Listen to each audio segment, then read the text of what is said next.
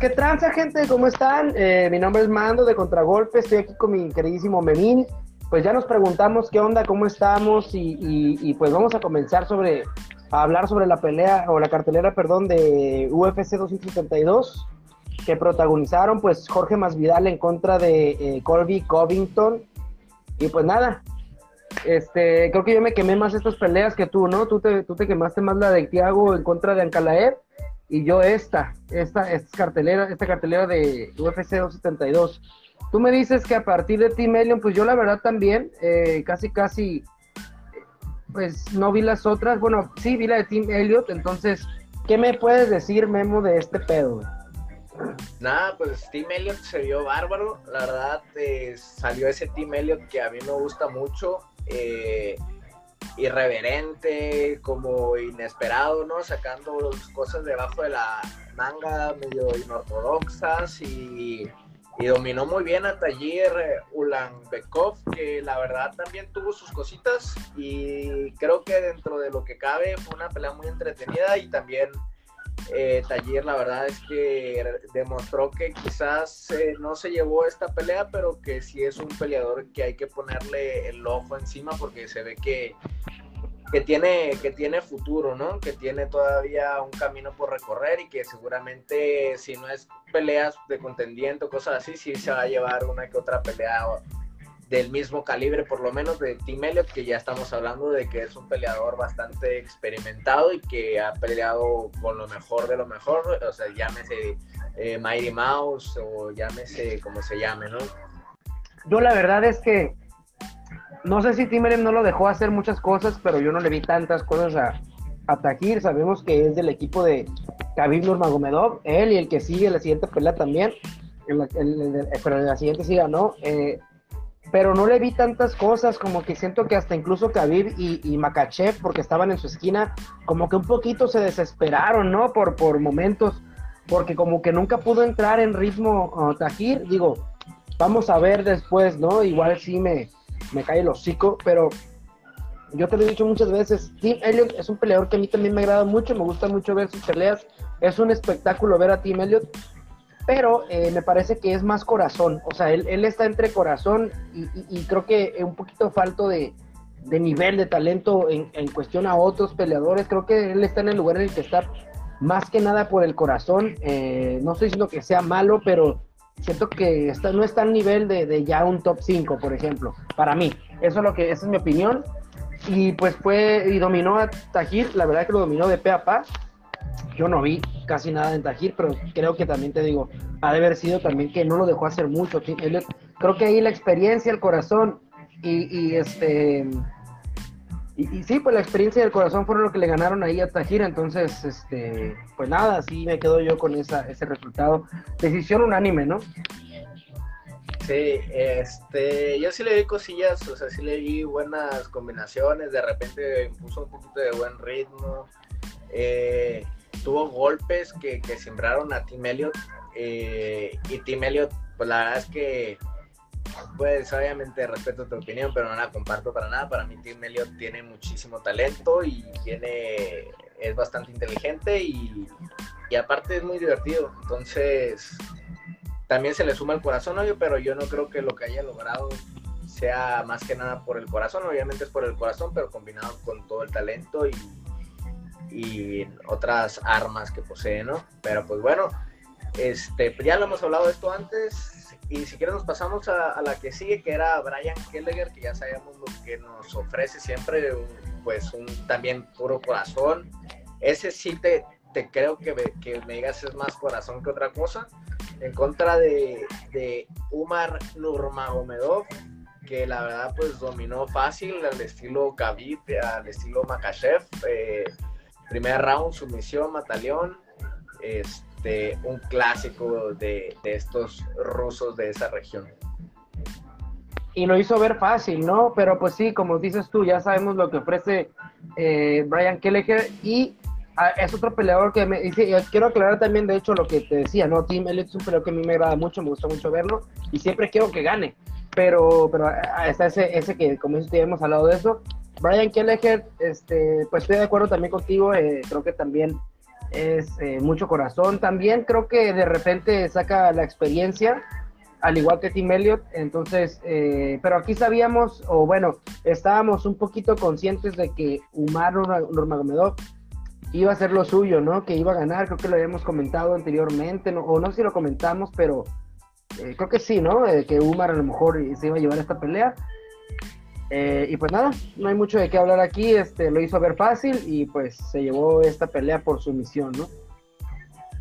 Así es. Eh, y pues nada, otro ruso más llamando ahí la atención. Sabemos que ahorita es como la plaga, ¿no? Que hay eh, dentro de la UFC este tipo de peleadores y y pues a comparación del boxeo, aquí parece que no tiene ningún problema por la forma en que se maneja, ¿no? La UFC, que es como más una empresa, a comparación del boxeo que, están teniendo tantos problemas, ¿no? Los peleadores rusos para agarrar eh, pelea, por ahí tienen que comportarse un poquito eh, políticamente correctos, por ejemplo, en el caso de, de Dmitry Bebol, para que no se le caiga la, la, este, la pelea en contra de de este, el Canelo, pues tiene que comportarse dando mensajes de paz y que no está conforme, eh, o sea, que no es pro guerra, tampoco se, se declara como anti Putin ni nada, pero sí está siendo inteligente eh, pues con sus palabras, así como Beterbiev,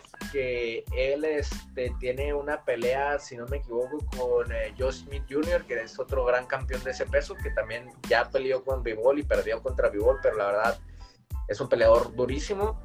Igual para ese, esa pelea, eh, Eddie Hearn, o no, me acuerdo cuál es el nombre, pero Hearn, el de Top Rank, que es el manejador principal de, de Beterbiev, dijo, ¿saben qué? Beterbiev vive en Canadá, este, es canadiense y tiene pasaporte canadiense, vive en Canadá, es canadiense. O sea, se están comportando de cierta manera para que no le pase por ejemplo, este, lo que a otros peleadores eh, rusos que, que sí no, o deportistas que, que, los están afectando, este, pues deportivamente, ¿no? El caso más sonado, por ejemplo, el del Chelsea, que su dueño es ruso, muy cercano a Putin, que, eh, por ejemplo, tanto el gobierno de Gran Bretaña como la Premier League han tomado muchas medidas. El Chelsea no puede contratar jugadores. Eh, no me acuerdo qué otras restricciones le puso y el gobierno de la Gran Bretaña está usando casas de, de, este dueño del Chelsea como refugio para eh, pues personas de, de se me fue el nombre de, de ah, ¿dónde están invadiendo? que ya se me fue el nombre pues está lo de Rusia y Ucrania y, este... Sí, sí, sí, están usando casas de Abramovich para refugiar ucranianos, ¿no? Entonces, pues se me hace bien, ¿no? Por, o sea, se me hace curada que, que, eso no haya, que ese tema no haya invadido pues a la UFC. De hecho, sí me han comentado algo, creo, ¿eh? Este, pero no recuerdo de qué, o sea, escuché que un peleador, pero no recuerdo quién. Pero sí también lo de Vivol lo escuché. Lo, ahí este, pusieron ahí como que un un, eh, donde estaban pues aprobando las palabras de Vivolpe, ¿no? Eh, pero tampoco estoy muy metido en el tema eh, y no quiero sonar ignorante, ¿no? Al respecto, solo sé más o menos que lo que está pasando, pero no a fondo. Entonces, pues digamos que, como te digo, no quiero sonar ignorante, pero sí muy inteligente las palabras, porque sí vi las palabras de Vivol también, eh, las leí, entonces este, sí muy inteligente cómo está manejando toda esta situación, ¿no? Y pues nada, ¿qué, qué, ¿en qué estamos? Marina Moros derrotó a María Gapova por su misión en el segundo round. ¿Algo que comentar de esa pelea? Eh, no, no, eh, se vio bien eh, Marina Moros, parecía que la, favorita o, o, sí era la, la, otra peleadora, Marina Marilla Agapova, que no me acuerdo de qué país es, pero era la favorita y pues Marina le dio una cátedra ahí, me parece, ¿no? Así es, después Nicolae Negumerauno en contra de Kennedy Nsenchuku, eh, pues se la llevó el, eh, el, primer peleador por decisión dividida eh, por mi parte, la verdad, yo no, me perdí esta pelea. No sé si haya pasado algo interesante. No, eh, pues estuvo reñidita, pero tampoco fue la más entretenida. Se fue una edición dividida. Y, pues este peleador Kennedy que ya lleva varias derrotas, me parece, no estoy seguro. Pues vamos a ver qué sucede con él. Y pues yo creo que ya nos pasamos a Marina Rodríguez. Si algo tú me tienes que comentar sobre esto, yo me imaginé que iba a ganar, pero creo que eh, se le complicó un poquito, ¿no? A la peleadora.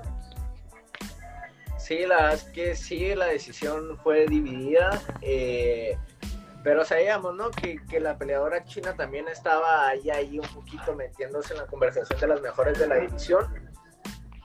Y pues nada, Marina Rodríguez viene eh, otra, con otra victoria. Eh, ya tiene demasiadas ganadas y no sé por qué no ha peleado Carla Esparza contra, contra este, Rosna Mayunas, la verdad es que ya se están tardando y Marina Rodríguez está haciendo demasiados méritos. Ya no sé a quién más le pueden poner, si ha vencido a, esta chinita, si ha, vencido también a, a este a Mackenzie Dare. Entonces, nada, Marina Rodríguez ya está ahí al pie del cañón para, para su oportunidad por el título, a mí se me hace, pero bueno, pues también lo está Carla Esparza, ¿no? O, eh, pues no sé, Carla Esparza en contra de Marina me parecería bien para la siguiente por título. Mackenzie ya tiene pelea, eh, va a pelear en la, en la pelea, de, en la cartelera de, de Hamzachi Maev y Peter Yan y Korean Zombie. No recuerdo contra quién tiene la pelea, pero uh, Mackenzie no tiene pelea. Vamos a buscar ahorita. Eh, entonces, pues estaría bien que Carla Esparza se fuera la siguiente y de ahí Marina Rodríguez, o que pelearan ellas dos para ver quién es la siguiente contra los Namayunas, ¿no? Eh, pero pues sí, vamos a ver qué onda, qué pasa. Y este. Y pues se vinieron otra otra pelea, la, estelar de las preliminares. No sé si quieres algo, algo que comentar al respecto. No, nada, nada. Knockout en el segundo round a, los segundos 46 a los 46 segundos de la pelea del segundo round, eh, Turner noquea a Jamie Mular, que es todo lo que tengo que comentar, y por mí nos podemos pasar ya a la cartelera estelar, que aquí sí ya prácticamente todo a detalle lo vi. Sí, nada más un paréntesis, ya vi aquí contra quién va a pelear, una pelea dura también, eh, de otra peleadora que tiene varias, unas seguidillas, si no me equivoco, de, de victorias, Tesia Torres en contra de Mackenzie, un buen tiro, la verdad. Ah, sí, sí, sí, ya había visto fíjate, también eso, ¿eh? Este, se me fue el rollo. Eh, bueno, para mí Mackenzie se la tiene que llevar. Tessia Torres es eh, una peleadora de sub y baja, entonces yo creo que Mackenzie se la, tiene que llevar, ¿no? Y ya viendo eso, aparte Tessia Torres está por debajo del, del ranking, no sé por qué habrá tomado esa pelea, sus razones tendrá, pero para mí pudo haber tomado otra pelea, ¿no? Y, luego también aquí, bueno, ya has hablado tú al respecto, ¿no? De Hamzat Shimaev en contra de Gilbert Burns. Ya quiero ver esa pelea, ya quiero ver esa cartelera, la verdad, está súper emocionante, me sorprende, eh, es un fight, es un, ah no, sí, es UFC 73. Eh, Sterling también, no, ya, estoy, emocionado por esta cartelera, de hecho, eh, ya no falta mucho, 9 de abril, espero que no se caiga ninguna, espero que no se caiga Hamzat Shimaev en contra de Gilbert Burns, es la que más quiero ver, fíjate, de todas estas. Eh, es para mí la más emocionante. De ahí le seguiría Sterling en contra de Peter Jan. Y la menos emocionante para mí es la estelar. No sé tú, pero para mí están así como, como van. Yo creo que si Hamzat hubiera sido campeón o Jimmy Burns, hubiera sido perfecto que hubiera sido la estelar, ¿no? Sí, pero no, no, no, no sabes lo que dices. La, la de Volkanovski en contra de, de Zombie va a ser un peleón increíble. Dos, o sea, dos strikers, strikers que se van no a dudo que sea, que sea una no dudo que sea una buena pelea, o sea, no estoy diciendo que vaya a ser mala, solo me, emociona más Hamzat, o sea, a, esos niveles me emociona Hamzat, y luego al Jamal, y luego la última, la estelar. Pero yo creo, yo también estoy consciente de que va a ser una muy buena pelea, aunque Shang Tsung no era el siguiente retador, era Max Holloway, aún así creo que es emocionante porque aparte ellos no han peleado, ¿no? Y, siempre es emocionante ver a un nuevo contendiente que ver una tercera con, con Holloway, la verdad. Sí, no, y, la verdad es que, el Korean Zombie le va a pegar una arrastrada a Volkanovski, después a Holloway y después al Panterita, lo siento. Pero bueno. Vamos a ver qué pasa. en, en, la misma cartera también Kelvin en contra de, de Imagov, otra, otro buen tiro. Y pues nada, es que le seguimos ya con lo que fue UFC 272. Eh, Spivak en contra de Greg Hardy. Pues un knockout rapidito me lo despachó el, el peleador ruso, si no me equivoco. En el primer round knockout, ¿qué, ¿qué, me cuentas acerca de esto? Pues lo platicamos, ¿no? Dijimos que Spivak iba a ser el bueno aquí, que iba a, ganar incluso por no, creo que comentamos que incluso podía ser por knockout o una sumisión, algo así, una finalización. Creo que no dijimos específicamente qué, pero una finalización. Greg Hardy es un peleador para mí em, que llegó con mucho hype, pero, pero con, con, peleadores de su nivel. Ya llegando al top, pues la verdad no, no, no ha dado el ancho. Para mí no va a dar el ancho tampoco. No sé qué va a pasar con él porque ya lleva como tres o cuatro derrotas seguiditas. Eh, antes de esa creo que había sido contra Taito Ibasa, que lo había noqueado. Es un peleador que, que descuida mucho su, su quijada, descuida mucho, baja mucho la guardia porque se va a lo loco de repente. Y, y, nada, pues terminan finalizándolo. Ya lleva, creo que las derrotas han sido por finalización todas. Y, y, pues para mí ya le toca pues ahuecar el ala, ¿no? Ahí.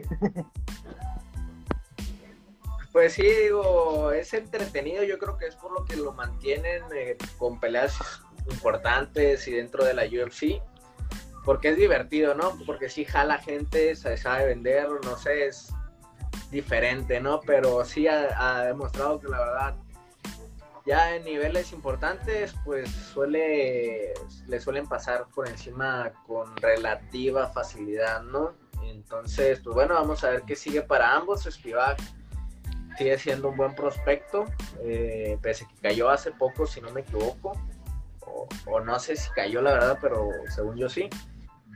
Y pues hablando sí, contra Thomas Pina, que va a pelear la siguiente, creo. Ah, sí, sí, sí, sí. Este, y bueno, si te digo, hablando de prospectos, tenemos a Kevin Holland que se despachó también en el segundo round al Cowboy brasileiro. ¿Qué me dices de ese? Se le complicó el primero. Se, le complicó el primer round a, Kevin Holland un poquito, pero terminó resolviendo bien. Ah, por ahí hubo un intento de sumisión por parte de Oliveira, donde Kevin Holland pues alza la mano diciendo que está bien se le complicó, pero supo resolver. El siguiente round entró con todo y pues pasó lo que, lo que, pues digamos que entre comillas esperaba, porque sabíamos también que Alex Oliveira pues iba a ser un peleador difícil. No es un peleador fácil, nunca es un peleador fácil Alex Oliveira, aunque pierda, o sea, nunca es un peleador fácil. Es un peleador que también a mí me agrada mucho, pero en cuestión ahora sí de, de, hype, de talento y cosas así, eh, o de estilo, no sé, de, de, de striker, creo que sí, Calvin Holland está un pasito arriba de Alex Oliveira. Sin embargo, como te digo, se le complicó el primero.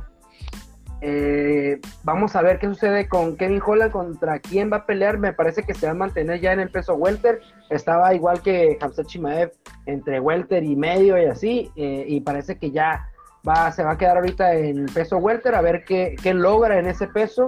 Yo creo que ya viendo si le va bien, decide, va a decidir si, si sube otra vez al peso medio, ¿no? Mientras Alex Oliveira, eh, pues esperemos que le dé otra pelea, porque es un peleador que a mí me agrada mucho, me cae muy bien. Entonces, este, vamos a ver también qué sucede con él, ¿no? Sí, la verdad yo creo que en este peso está bastante bien. Sabemos que no es el peleador eh, con más masa muscular que hay y, de hecho pues, en el peso medio la verdad es que a veces se miraba con una cierta desventaja física. Aún así su talento es gigante como para ganarle sin importar eso a, cualquiera en el striking. Eh, sin embargo yo creo que primero se tiene que asentar ya en una división y creo que esta división puede ser perfectamente la, vuelta. Y eso le va a ayudar también para tener una mejor defensa de derribo, creo yo. Y sí, no tiene, como dices tú, la, mucha masa muscular Kevin Holland, pero también eso le ha dado para noquear a pesos medios, ¿no? Porque lo hizo con, con el Yacaré Sousa en su momento, estando abajo. Ese knockout yo creo que ha sido de los más buenos que han pasado en la historia del UFC, porque desde abajo lo, lo noquea con golpes, no con patada como lo hizo Nico Price en su momento, sino con golpes, ¿no? Entonces, eh, si es un peleador que, trae para estar en peso medio también para mí, creo que el día que decida subir, siento yo nada más que tiene que agarrar un poquito más de volumen. Entonces, como dices tú, aquí creo que está bien, le sienta bien el peso welter por el momento. Ya más adelante también es un peleador joven, creo que tiene como 27 años por ahí, no sé. Entonces, ya más adelante creo que va a agarrar un poquito más de cuerpo y a lo mejor va a poder subir con más facilidad y va a poder este, lograr, eh, pues, con estos peleadores grandotes también de peso medio, ¿no? Que, que a lo mejor lo pueden llevar al piso y, lo van a eh, dominar ahorita. Eh, yo creo que más adelante pudiera ya ser un poquito más competitivo a ras de lona, ¿no? Entonces, por, lo pronto, también creo que está perfecto en peso welter y para mí es un peleador que sí va a llegar a pelear por el título. No sé si lo vaya a ganar. Para mí, ahorita, por el campeón que está, Usman, eh, está muy difícil que Kevin Holland gane porque Usman eh, lo va a llevar al suelo, lo más seguro que si sucede esta pelea. Entonces, este, y ahí, pues, yo creo que lo dominaría. Kevin Holland también ha mejorado ya su defensa de derribo, es algo que me, que me agrada mucho de él, que sí se ha dedicado a mejorar esas cosas, esos detalles en los que está falto. Entonces ya llegando a ese punto vamos a ver que si, si, si logra pues ya ser un mejor, mejor peleador completo, ¿no? Eh, por lo pronto, sí, como dices tú, peso welter ahorita está perfecto. Ojalá ya le den un peleador un poquito más, eh, más top y ya, cómo se ve, ¿no? Sí, pues paso a paso, sabemos que el talento lo tiene, vamos a esperar que, siga con estos resultados y, pues ya llegará su momento, ¿no? Y pues si nos pasamos en lo que fue Edson Barbosa en contra de Bryce Mitchell. La verdad es que eh, no le puse mucha atención, no la pude ver muy bien, pero un Edson Barbosa pues dominado de, de inicio a fin. Eh, no es el mismo Edson Barbosa que nos tiene acostumbrado, pero sin quitarle mérito ¿no? a lo que es Bryce Mitchell, una, un luchador, un peleador bastante, como con bastante ángel, bastante energía, y que él hizo su trabajo, lo luchó, lo llevó al piso, hizo lo que quiso. Entonces, pues excelente performance por el americano. Eh, pues eh, Bryce Mitchell eh, para mí es un talentazo, eh, o sea, parece que no, tiene cara como de que no, no ha hecho, no ha sido tan ruidoso su, su escala a, los rankings o, a intentar escalar el ranking, pero es un peleador que la verdad para mí tiene mucho talento, es, es buen luchador, también tiene buen striker, le, le dio un golpe por ahí a Edson Barbosa en el que lo, lo tumbó y al final dio unas palabras ahí también eh, muy emotivas y, el vato está muy, muy entrado en el pedo de lo que es el gobierno, le gusta mucho la política, él lo dijo. Entonces, este, es un peleador para mí muy completo y muy inteligente. Y eso, eso cuando un peleador llega es completo e inteligente, cuando sumas esas dos cosas, yo creo que este peleador va a llegar eh, en peso pluma. Para mí, a lo mejor me estoy adelantando demasiado, pero para mí va a llegar a pelear por un título. Eh, todavía le falta mucho recorrido, mucho, bastante. Pero sí, yo lo veo un peleador muy inteligente, muy completo. Y, pues Edson Barbosa eh, creo que ya no está al nivel. Ya no está al nivel de los, de los mejores peleadores de, de aquí de UFC. Creo que ya debería ser un cambio, no sé si irse a otra empresa o algo pero ya se fue ese hype de que tenía desde un principio Edson Barbosa. A mí también me agrada mucho, eh, no es de mis favoritos, pero me agrada, me cae bien incluso también. Me parece un peleador carismático, un peleador talentoso, pero creo que ya se, se fue su hype. Y ya está perdiendo con peleadores que a veces pues ni siquiera están ahí, ¿no? En el ranking. Sí, no, ya su carrera está en declive. Sea como sea, Edson Barbosa eh, es una leyenda para mí, aunque no haya pues logrado el campeonato ni nada, es el peleador para mí más espectacular que ha habido en, la UFC con las mejores finalizaciones. Y este, pues nada, sí, esperar que se replantee bien cuál va a ser su futuro y que tenga eh, la mejor última parte de su carrera posible. Esta eh, división de los pesos plumas que se pone cada vez más emocionantes con Edson Barbosa. Eh, bueno, con, con Sodik Yusuf que acaba de ganarle a, Alex Cáceres eh, y que noqueó a Mogli Benítez, eh, Mosbarev Loé que también está ahí escalando, eh, Brad Mitchell en contra, ahorita que acaba de ganar también, eh, que dominó a Edson Barbosa, Giga Chikatse, que a pesar de que viene de, perder, pues bueno, es un excelente prospecto. Arnold Allen, que va a pelear también, Jair, el Korean Zombie, yo creo que es de las divisiones que casi todos los peleadores son peleadores eh, de élite, ¿no? Desde, digamos, desde el número 13, que es Musbar Loeb, hasta el número 1, que es Max Holloway. Yo creo que por ahí nada más estarían ya como un poquito en duda Dan Ige y Shane Burgos, pero de ahí en fuera, y Edson Barbosa, ¿no? Pero de ahí en fuera yo creo que todos los demás peleadores pues están ahí compitiendo y creo que cualquiera puede llegar a estar en la cima, ¿no? Entonces eh, se pone muy emocionante. Para mí es ahorita la división, eh, creo que entre esa y el peso welter de las más emocionantes que están ahorita, ¿no? Así es, la verdad es que muchísimo talento, como siempre creo que dentro de la historia los pesos ligeros siempre han tenido, han sido de las más talentosas, ¿no? A lo largo, este, pues ya sea con los diferentes. Pues peso pluma, güey, ¿eh? ¿Cómo? Ah, Esto es peso pluma. Ah, sí, bueno. Pero también el peso ligero ahorita está muy emocionante, ¿eh? Sí, eh, me fui con la finta porque Edson pues hizo ahí casi toda su carrera, pero sí, también eh, peso pluma, peso ligero, muchísimo talento. Y pues nada, eh, a ver cómo se va desarrollando esa, esas peleas, esos este, pues enfrentamientos, ¿no? Hay muchísimos con el Pantera, con Korean Zombie, que ahorita va por el título. entonces, pues nada, hay que nada más disfrutar. Que por cierto, ya se está, está en planes que se pacte la pelea de Brian Ortega en contra de Jair. Eh, en la que te había comentado, güey. Esa, esa pelea me emociona demasiado. Eh, yo creo que eh, es ganable para Jair, para mí, la va a ganar Jair. Aunque veo que, o sea, Brian, Brian Ortega, va a ser una guerra. Definitivamente no va a ser una pelea sencilla, van a terminar todos puteados para mí. O sea, va a ser una pelea muy reñida, muy pareja, pero creo que al final se la va a terminar llevando Jair. Eh, yo creo que tú ahí difieres, ¿no? Por tu cara creo que difieres un poco. pero es que lo, lo, lo, peligroso de Brian es el jiu-jitsu. Pero creo que se va a dar de pie esa pelea.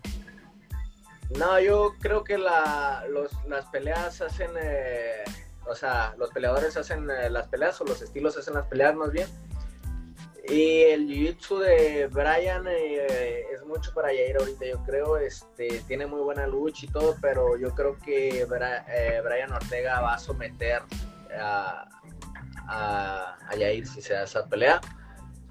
Eh, la verdad, Brian Ortega no es de Fight Ready pero ha estado ahí algunos días de vez en cuando, de vez en cuando da una técnica, da un consejo y, y, pues, la neta, pues tú sabes mi postura, ¿no? Yo primero compañeros antes que compatriotas, entonces eh, ya no tengo, o sea, yo soy fanático de Jair, pero mi corazón eh, está con, con, con este, con Ortega, entonces ¿Con Brian? quizás afecta un poco, ajá, eso quizás afecta un poquito mi visión, pero de todos modos yo sí creo que, el jiu-jitsu de, de, Brian Ortega es demasiado para, para Yair.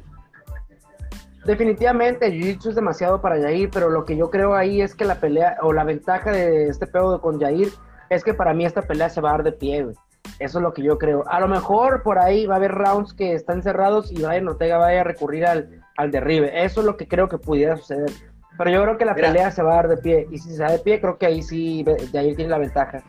Eh, Volkanovski en contra de Brian Ortega eh, se pudo salvar Volkanovski, creo yo, parte porque hizo un campamento con uno de los mejores del mundo y él tiene una relación muy cercana que es eh, Jones, este, que no me acuerdo ahorita del nombre, pero se apellida Jones, que también salió ahí en el de Ultimate Fighter, y otra es por el tipo de cuerpo que tiene Volkanovski, que casi no tiene cuello, este, es bastante compacto, y, a comparación de Jair, Jair tiene, o sea, tiene otra fisionomía que le, que le beneficia para el striking muchísimo, pero yo no veo a Jair sobreviviendo lo que sí pudo sobrevivir Volkanovski. Pues vamos a ver qué sucede en esa pelea. Y otra cosa te quería preguntar, de hecho. Eh, a ver, eh, un compa del Jorgito que también entrena acá en Arizona dijo Craig, Jones, ¿es cierto? tú, tú, nada más que nos ponga ahí en el comentario para ver qué es lo que él piensa. ¿Quién ganaría, Ortega o el Pantera, Jorgito? A ver, ahorita que nos y otra cosa que ahorita quería preguntar, eh, ¿se han topado Brian Ortega y Korean Zombie ahí en Fire Ready? Sí. ¿Sí? ¿Han entrenado juntos y todo? Yo no los he visto entrenar juntos, pero, o sea, se tienen que saludar de a huevo, o sea, pues sí. O sea, respeto, ¿no? Este, Nunca se vio mala sangre entre ellos, ¿no? Sí, no, no, no. Todos, o sea, yo por lo menos no lo he notado. No, te digo, no los he visto entrenar juntos, pero. Pero sí estoy seguro de que han estado en el mismo, al mismo tiempo, pues. Ahí está. Ahí está el Jorgito ya. Su misión, sí. pues vamos a ver qué sucede, ¿no? Yo te digo que, que la, la, ventaja que creo que aquí tiene Jair es que para mí esta pelea se va a dar de pie. No creo que, no creo que se vaya al suelo. Y creo que si se intenta ahí, Jair se va a zafar antes de que de que Brian Ortega. Pero vamos, o sea, obviamente que si van al suelo, ahí sí, definitivamente peligro seguro para Jair. Eso sí estoy de acuerdo completamente. Jiu-jitsu de, Ortega es infinitamente mejor que el de, bueno, ni siquiera creo que tenga Jiu-Jitsu, o no sé, nunca lo hemos visto a, Pantera eh, sometiendo, me parece que si tiene va a tener un, por ahí una, sumisión en su carrera, pero en realidad no, no, no tiene, ¿no? Eh, pero, pero yo creo que el pedo es que aquí la pelea se va a dar de pie, güey. Entonces, se da de pie, yo creo que ahí sí ya, ya ir se va a ver más, más dominante, ¿no? En ese aspecto. Pues lo vimos con, con, con Holloway, ¿no? O sea, de pie eh, el nivel está a nivel Holloway. Y Brian Ortega dio una muy buena pelea. Para mí fue más pareja de lo que la gente lo dijo, de lo que la gente lo comentó, pero sí fue dominante Holloway ante él, ¿no? Entonces ahí está. Aunque como dices tú, los estilos hacen las peleas, no es el mismo, no es lo mismo pelear eh, con Holloway que pelear con Jair. Probablemente el estilo de Jair se le facilite a Ortega. No sé, pues hay que ver qué es lo que sucede, ¿no? En la pelea. Pero sí estoy emocionado porque se dé esta pelea y pues yo sí estoy 100% con Jair. Eh, sí me agrada Ortega y de hecho son amigos, ¿eh? Ellos, eh, Pantera lo dijo, somos amigos y, eh, él y yo no nos queríamos enfrentar, pero sabíamos que en algún punto iba a suceder y hemos hablado muchas veces de eso y pues nada, dice, pues ahora nos toca darnos ni modo. Entonces eh, parece que se está pactando, de palabra me parece que ya está, pero hace falta que firmen. Lo dejo en una entrevista, eh, Jair. Sí, pues es casi un hecho. Entonces, pues ni modo, así es esto. Ya que se estén enfrentando, se están enfrentando por lo menos en la antesala de por el título. Entonces, mínimo, mínimo es, no es en vano, pues, ¿sí entiendes? No es porque sí. Y, y así pues hasta da gusto, ¿no? Que, que, por lo menos de ahí va a salir un contendiente al título, creo yo. Debería de. Y nada, pues si quieres ya para, nos pasamos a la que sigue, ¿no? Rafael Dos Anjos que, que pues la verdad le pasó por encima a un Renato Moicano que venía pues de corto aviso, ¿no? Porque tenía la pelea Rafael Dos Anjos, eh, no recuerdo contra quién se le cayó, pero hubo mucho... Pues contra Rafael Fisier, güey. Ah, sí, contra, contra mi pollo, Rafael Fisier, sí es cierto. Sí, ¿qué este, pasó? Se te olvidó. Se me fue el rollo. Eh, pero hubo mucho beef y de hecho Dana White se enojó con Islam Makachev porque esa pelea ya estaba pactada. La de Islam Makachev en contra de, Rafael Dos Anjos de palabra. Y al último, este, pues Islam dijo que, dijo mi mamá que siempre no.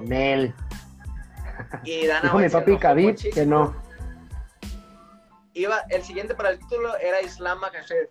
Después de esto, eh, Dana White ya dijo que Islam no pelea por el título hasta que venza a Vinil Darius. Así que va a tener que esperar a Vinil Darius. Mira, por un lado está bien porque yo quería ver esa pelea con Vinil Darius porque creo que en piso es el único que le puede hacer competencia. En piso, bueno, no, yo creo que también Oliveira ya cuando llegue ahí por el jiu-jitsu de Oliveira, pero pero el estilo de, de, vinil es muy similar a, o, son lucha, ambos son luchadores. Eso es lo que, lo que está entretenido ahí. Eh, para mí, esto me va a ganar Makachev ante Benil Darius. Bueno, quién sabe, vamos a ver qué sucede. Em, pero es un pretexto para mí de Dana White porque quieren que Conor McGregor pelee con Oliveira. Entonces, para mí es un pretexto, güey. sería un descaro total de, de, Dana White que, que McGregor pelee, yo no creo, pero... Se está hablando mucho de eso, güey. ¿eh? O sea, no, no lo dudo, o sea, todo puede pasar, pero sería un descaro, pero yo sí creo que ya estaba hecho lo de Islam por el título después de Gaethje, eh, Oliveira, y esto sí, o sea, esto para mí eso sí, fue genuino, ¿no? Porque pues eh, sí ha hecho la UFC varias veces, se ha caído peleas de, Islam Makhachev y ha hecho lo posible para, para este, conseguirle reemplazos y cosas así. Eh, no nos vamos muy lejos, última pelea le consiguieron a Bobby Green este, y ahora cuando era el turno de, Islam Makhachev de, poner de su parte, pues simplemente no quiso, o sí quiso, que eso fue lo que causó la molestia de Dana White. Entonces yo sí veo que, en realidad sí es un poquito, que no es tanto el pretexto, pues, que quizás de ahí ya se pueda aprovechar e irse a, lo de Conor McGregor, que sería de verdad un chiste, pero bueno. Hay pues dinero ahí, es dinero, güey, es dinero yo creo que, que sí hubo molestia, también creo que hubo molestia por parte, porque es como que, güey, ya tengo, ah, tengo asegurada ya esta pelea, y al día siguiente, porque es lo que dicen, ¿no? Que se despertó y al día siguiente siempre no, ¿no? Entonces yo creo que sí fue una molestia porque lo de haber puesto a moverse, a buscar un reemplazo. Eh, Moicano ahí, nada que reprocharle a Moicano de entrada, quiero eh, decir eso, porque entró, hizo una pelea que incluso al final estuvo a punto ahí ya de, finalizar Rafael dos años, ¿no? Ya estaba como que al punto de, como que se le acabó el gas a Rafael. Eh, Rafa dos años hizo un peleón, eso sí, simplemente al último se le andaba escapando porque Renato Mecano también es un guerrero y creo que Renato Mecano ahí tiene, tiene pues un ratillo más para estar en UFC gracias a esto, gracias a que le, le salvó la parte de la cartelera a Dana White y para mí sí, sí fue una molestia de Dana White, pero también creo que, ya quería meter a Conor McGregor en la ecuación y este fue, le cayó como anillo al dedo, entre comillas, ¿no? Eh, dijo, ah, sí, lo voy a castigar y así sirve que no me critican si llego a meter a Conor McGregor, ¿no? Así es, este, pues puede ser, o sea, aprovechar ahí, ¿no? Moicano, que de hecho, pues venía también de, una victoria hace poco en contra de, de Hernández, este otro prospecto. Y lo que hubiera sido, ¿no? La pelea de Rafael Dos Años contra, contra Islam Makhachev. Este Rafael Dos Años renovado con mucha, con, mucha, muchas ganas de, pelear en contra de Islam Makhachev para mí hubiera sido un, peleón también. Sí, ya se ha caído esa pelea dos, tres veces y también porque con la lucha de Rafael Dos Años también es muy buena. Entonces, eh, pues sí hubiera sido una muy buena pelea. Aún así creo que Islam eh, hubiera ganado, pero Rafael peleó con, con Khabib en un momento sí, ¿verdad? Eh, antes de que antes de que Rafael fuera campeón perdió contra Khabib. Sí, sí recuerdo, porque la promesa de Khabib era que si le ganaba a Makachev iba a pelear contra él, ¿no? Y, y, pues no sé si aún así la vaya a cumplir, si en algún punto se enfrentan. Pero bueno, por el momento Rafael Dos Años, pues yo creo que sube, ¿no? En los rankings ya también había prometido que el que le ganara a Poirier iba a pelear contra él y Charles Oliveira le ganó a, a Poirier y, no quiso regresar a Khabib, entonces no creo que, esa promesa se cumpla la verdad. Pues es que como que la promesa a, Rafael Dos Años sí se la hizo más directa, ¿no? La otra fue como una, vamos a ver si le gana. Pero es que no, lo de Poirier también fue con Conor McGregor, ¿no? Si Conor McGregor le ganaba a Poirier, ahí también había mencionado, pero como... Quien le gane algo, y dijo algo así como que a quien le gane a, Dustin Poirier va a pelear conmigo, una cosa así. O sea, la dejó abierta para todos. Pues vamos, vamos a ver qué sucede también con Dustin Poirier, por cierto, ¿no? Eh, y sí es cierto, yo nomás quiero saber, si, si quieren meter a Conor McGregor en la ecuación, eh, que por cierto, yo creo que si pelea con Oliveira y en el primer round Conor McGregor llega a conectar buenos golpes, creo que puede acabar con Oliveira y sería una burla para la UFC o no sé, para el, para el ranking, para eh, todos los, peleadores que están ahí. Pero yo creo que Olivera se ve vulnerable en el primer round siempre, ¿no? Se vio ante Chandler, se vio ante Poirier, eh, que hizo muy buen, se recuperó muy bien ante ambos, pero eh, yo creo que eh, Conor McGregor tiene un, tiene un este, golpeo más fino y creo que sí pudiera acabarlo en el primer round. Digo, eh, sabemos que Conor ya no es el mismo Conor, pero aún así sigue teniendo pues ese, ese, incluso lo vimos con Poirier, lo vimos eh, con Poirier en los primeros rounds, era peligroso, Conor McGregor seguía siendo peligroso, simplemente creo que hay algo que nunca ha resuelto Conor McGregor y es el cardio, ¿no? Eh, se cansa muy rápido y, termina siendo dominado o cuando no puede lograr dominar en el primero, se ve frustrado ya últimamente también, eh, también una cuestión de que no entrena como antes por la feria que tiene, pero yo creo que que sí pudiera ser peligroso ante Oliveira en el primer round, ¿no? Eh, pero bueno, vamos a ver qué sucede. Eh, también hay que ver qué pasa con Justin Gaethje porque Justin Gaethje también es un golpeador y también si me conectan a Oliveira sólido, entonces también puede ahí haber una, una, finalización en el primer round, ¿no? Pero vamos a ver qué pasa. Sí, exacto. Yo siempre lo he dicho eso, que, que Charles Oliveira se deja golpear mucho y siempre ha, ha sido pues derribado, ¿no? En, sus últimas peleas, también lo acaba de decir de Dustin Poirier en una de sus últimas conferencias de prensa, donde también le saca la vuelta a Colby Colvington, dice que él no pelea con Colby eh, en el octágono, este, para mí, pues le está sacando la vuelta, pero, pero pues bueno, vamos a ver, o sea, es eso, tiene, o sea, yo creo que, que, que, Oliveira tiene eso como de demostrar que él no se quiebra, que como que inconscientemente se va, como que inconscientemente descuida la, guardia como para demostrar ese corazón, no sé, no sé, es lo que yo siento, pero ya tiene que dejarse de esas cosas. Eh, es un tipo con la mano muy pesada y, y tiene que tener mucho cuidado tiene más armas Oliveira. Creo que Oliveira, si no pasa algo fuera de lo común, un knockout o algo así, Oliveira tiene mejor jiu-jitsu y tiene un striking, eh, pues quizás un poquito más fluido. El, de, el es un poco más a lo bestia. Eh, y creo Aunque ha mejorado su técnica, ¿eh? Sí, sí, sí, pero sigue siendo el mismo estilo, ¿no? Y ha sido, ya es más calmo también, entonces creo que tiene más aptitudes Carlos Oliveira, pero creo que tiene ese, ese negrito en el arroz que, no se puede confiar de su mandíbula y de su corazón.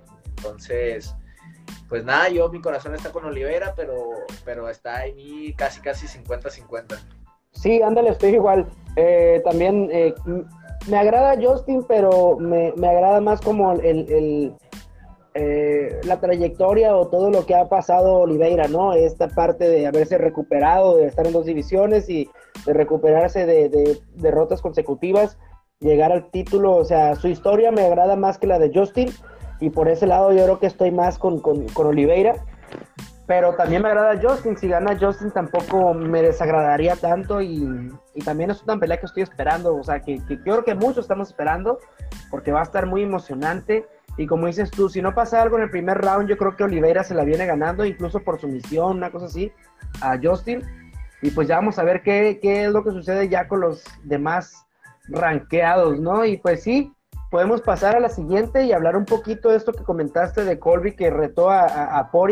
Definitivamente Poirier le está sacando la vuelta y definitivamente eh, Colby lo haría, haría un trapo de Poirier para mí no tiene nada que hacer Poirier contra Colby. Pues no sé si un trapo, yo creo que sí puede ser una pelea competitiva Poirier, pero sí el favorito sería Colby Colvington, el que tiene más armas. Este es definitivamente Colby y creo que sería un 70-30. Por ahí Jorgito también nos comentó que, que ya es oficial Chandler en contra de Ferguson me duele por Ferguson, la verdad, porque creo que me lo van a maltratar gacho. Ojalá y me calle el hocico, pero, pero la veo muy complicada para Tony. Yo también la veo complicada y es que, ¿sabes qué? Eh, es otro que también expone mucho la quijada en el primer round y creo que tampoco puede confiarse de la pegada de Chandler. Eh, aparte de la lucha de Chandler, este, pero no sé, yo tengo una pequeña corazonada que Tony puede hacer, eh, volver a ser eh, si bien no va a ser el mismo de antes, pero que puede hacer una hazaña como las que hacía antes. eh, tuvo ya mucho rato para recuperarse, para pensar, para despejar su mente de toda la shit que tenía, de todas las derrotas. Entonces, tiene que llegar un, nuevo Ferguson. Eh, también es, ya es un Ferguson ya grande, ya muy grande. Entonces, pues ojalá que gane Tony Ferguson. Yo estaría, yo preferiría que ganara Ferguson a, Chandler. Digo, Chandler superior que me agrada, pero le tengo un poquito más de cariño a Ferguson. Entonces, Ojalá, claro, es peligroso, Chandler es peligrosísimo, pero sigo teniendo fe en que Ferguson puede hacer una pelea en la que sorprenda a muchos. Sí, ojalá, o sea, es ahora nunca para Tony. Este, y la quijada de Tony a comparación de la de Charles Oliveira, Tony nunca me lo han eh, derribado de, un golpe. O sea, sí lo paró.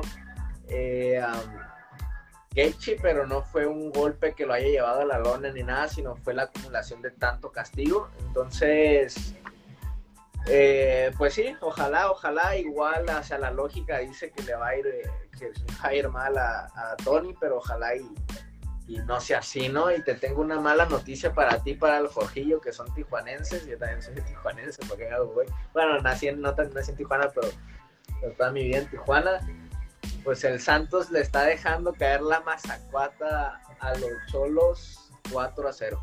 Neta. Y, se me olvidó que sí le iba a poner aquí el partido. Chale, ni pedo, ni pedo. Eh, venía de ganar, fíjate, creo, a ver el último partido. De... Ah, no, pues el último partido no se dio, pues porque a la porra de, del Querétaro, de la corregidora, que, que ahí pues maltrataron, que hablaste de eso en el podcast pasado, que lo hice clip, lo dejé en el clip número 9 este, y sí, oye, muy lamentable ese pedo, ¿no? Acá hablando un poquito de, esto del fútbol.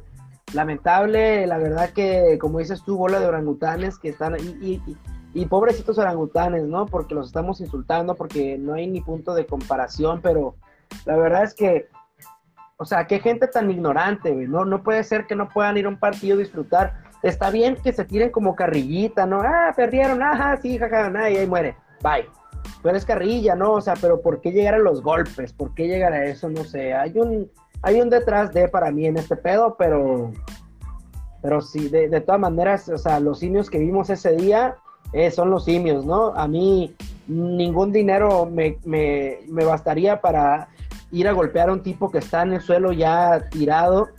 O sea, no, no, no hay, no hay dinero ni nada que, que me puedan dar para hacer esa brutalidad. Así que para mí es una bola de gente ignorante y pues qué mala onda que hayan perdido mis cholitos, pero pues bueno, vamos a ver si se recuperan de ese 4-0. Digo, eh, a mí me valen madre los cholos, la verdad. Este, pero tampoco es como que pueda hablar mucho porque la América anda como penúltimo, también anda valiendo madre. Pero bueno, hay que dejar ya el fútbol de lado. ¿Y qué tal Colby contra... Colby contra contra Masvidal? Pues lo que se esperaba, ya lo habíamos hablado, creo que, que, que Masvidal la verdad lo iba a luchar y, le iba a pasar por encima y así fue. Sí, sí, sí, eh, como siempre, bueno, o como en muchas ocasiones Jorge Masvidal hizo una pelea competitiva a pesar de que fue dominado. Eh, por ahí le dio un golpe eh, el estilo Nate Díaz en ya, pues no me acuerdo si en el cuarto round por ahí pero ya Jorge estaba muy cansado, ¿no? O sea, eh, nunca se ha rendido por, por, cardio, pero, pero sí creo que sus brazos ya no estaban al 100% cuando le tira el golpe. O sea, se ve cómo, cómo lo tira, y, o con la izquierda, no me acuerdo si lo tira con la izquierda o con la derecha, pero después de tirar el golpe se ve cómo deja ir el brazo así como que se le va del cansancio. Entonces, eh, creo que como Nate Díaz contra Leon Edwards, Jorge Masvidal con ese golpe ya se llevó de nuevo al público, ¿no? O sea, dijo, la, gente, no creo que le haya visto ganar a alguien, pero, pero sí, sí creo que, por eso es que Jorge va a seguir estando ahí, dando, peleando con los tops y dando excelentes guerras, ¿no? Em, para mí no le fue sencillo tampoco a Colby Covington, creo que creo que le costó menos trabajo a Usman ganarle a Jorge en la primera. Eh, que bueno, para mí estuvo medio aburridona esa, pero creo que lo, lo dominó más sencillo que Colby, pero Colby hizo precisamente lo necesario. Para mí ganó, creo que todos los rounds Colby. por ahí debe, creo que uno más Vidal sí lo dominó, ¿no? No me acuerdo si el segundo, ah, uno, uno no dominó Jorge, pero de ahí en fuera creo que toda la pelea fue de Colby. Y pues era lo que se esperaba, ¿no? Sí se esperaba también un golpe como el que dio Jorge más Vidal en algún punto y que ahí hubiera acabado la pelea, pero pues el cardio, como te digo, el cansancio, no sé si el cardio o los brazos de Jorge ya no le, le dieron para más, ¿no? Para finalizarlo. Sí, aparte del respeto a la lucha, sabía que no se podía ir como desbocado al ataque porque podía derribarlo y volverla a, dominar eh, Colby. Pues sí, o sea, pues yo lo comenté, dije que se me hacía esa pelea que se iba a acontecer y así fue. Eh, por ahí quedando un poquito a deber, se podría decir, ¿no? A, lo que el hype se había generado, ¿no? Este tema de que ex compañeros y ahora tirándose mierda, que vivían juntos y que ahorita no se soportan y que Colby Covington ahorita quiere acabar con todo el América Top Team y anda tras Dustin Poirier y pues nada, pues, pues así fue. Pues está bien, que rete a, Dustin Poirier y que luego rete a, John Jones, bueno, que John Jones ahorita está en Fight Ready, ¿no? Pero John Jones nunca ha sido de American Top Team pues entrenaba con, con, Romero y entrenaba con, con, Jorge Masvidal y Dustin, ¿no? ¿Quién?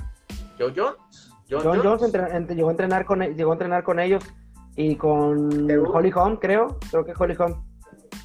Pero Holly Holm es de Jackson. Que según yo, eh, Holly Holm, Karate Holly, este, Diego Sánchez al principio, eh, inclusive el Cowboy por un rato y John Jones siempre han sido de Jackson MMA que está en eh, Nuevo México, si no me equivoco.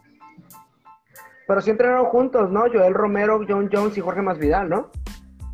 Incluso hay una foto, hay una foto donde, donde, donde, donde están, luego te la va a mandar, donde, donde ponen a Joel Romero así con John Jones y Holly Holm, están los tres, y luego oh, le editaron acá el boxer a, a Joel Romero, güey, le pusieron un, reata, un reatanón, güey, acá. Ah, sí, pero pues puede ser que hayan ido alguna vez a entrenar allá o ellos a, a, Jackson, güey, pero, pero sí, John Jones nunca ha sido de American Top Team.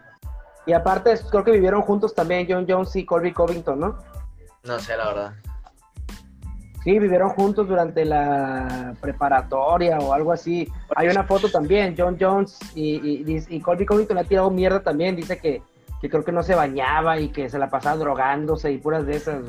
Así que bueno, si vas a retar a, a espero que también retes a John Jones a ver si, si te va igual, ¿no? Por ahí pero, pues, este no Fabrizio la...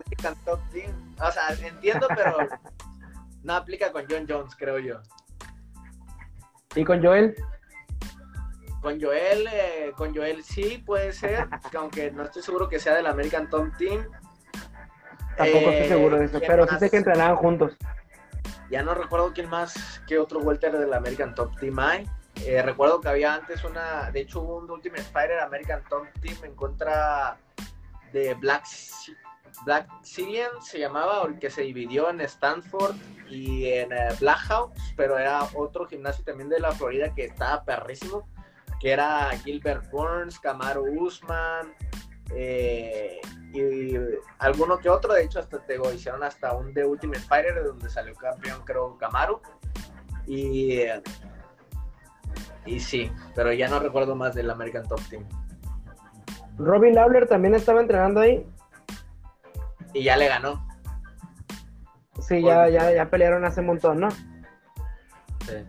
Pues bueno, solamente le queda entonces Poirier, y, y, pero pues la verdad no creo que se dé, como dices tú, eh, Dustin Poirier, este, para mí eh, eh, lo haría Chet Colby. ¿Por qué? Porque para mí, yo siempre te lo he dicho, Poirier para mí es un peleador que, ha llegado donde está por más por el corazón, agarró un Conor McGregor ya, no el mismo Conor McGregor, este, Oliveira sabíamos que iba a pasar eso, o sea, tiene demasiado, creo que es un, poquito sobrevalorado Poirier, y para mí no, no, no está ni siquiera al nivel de Jorge Masvidal, pues. Sí, bueno, yo creo que sí haría una pelea competitiva, pero yo creo que sí ganaría Colby Covington. Yo creo que sí es mucho corazón eh, Poirier, pero creo que también es mucho trabajo y que ha pulido muy bien su striking y su lucha, entonces entonces yo creo que sería una buena pelea, la verdad, pero sí creo que sería muy favorito también eh, Colby. Eh, creo que le haría más pelea a Poirier que más Vidal, la verdad. ¿Tú crees? Quién sabe. Ojalá que. Me da igual si se da, la verdad, esa pelea no me llama mucho la atención. Pero si se da, pues ojalá que, que sea lo que dices, ¿no? Porque a mí me cae gordo Colby. Eh, y pues bueno, si quieres nos pasamos ahora sí a la, a la cartelera de la semana pasada, más bueno, de ayer, más bien. Este, esta pelea que estelaриzaron eh, Ankalaev en contra de Thiago Marreta. Y pues en realidad yo eh, me gustaría hablar de ciertas peleas, no de todas, porque igual no me quemé toda la, la, cartelera y creo que hubo más interesantes unas que otras, entonces no sé si quieras que comencemos.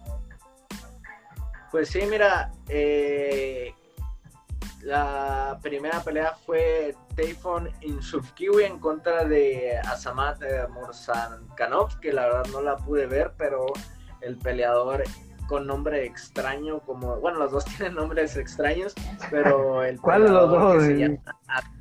Asamat se llevó el performance de la noche, ganó por un un knockout en el tercer round, una cartelera que estuvo súper divertida, muchos knockouts.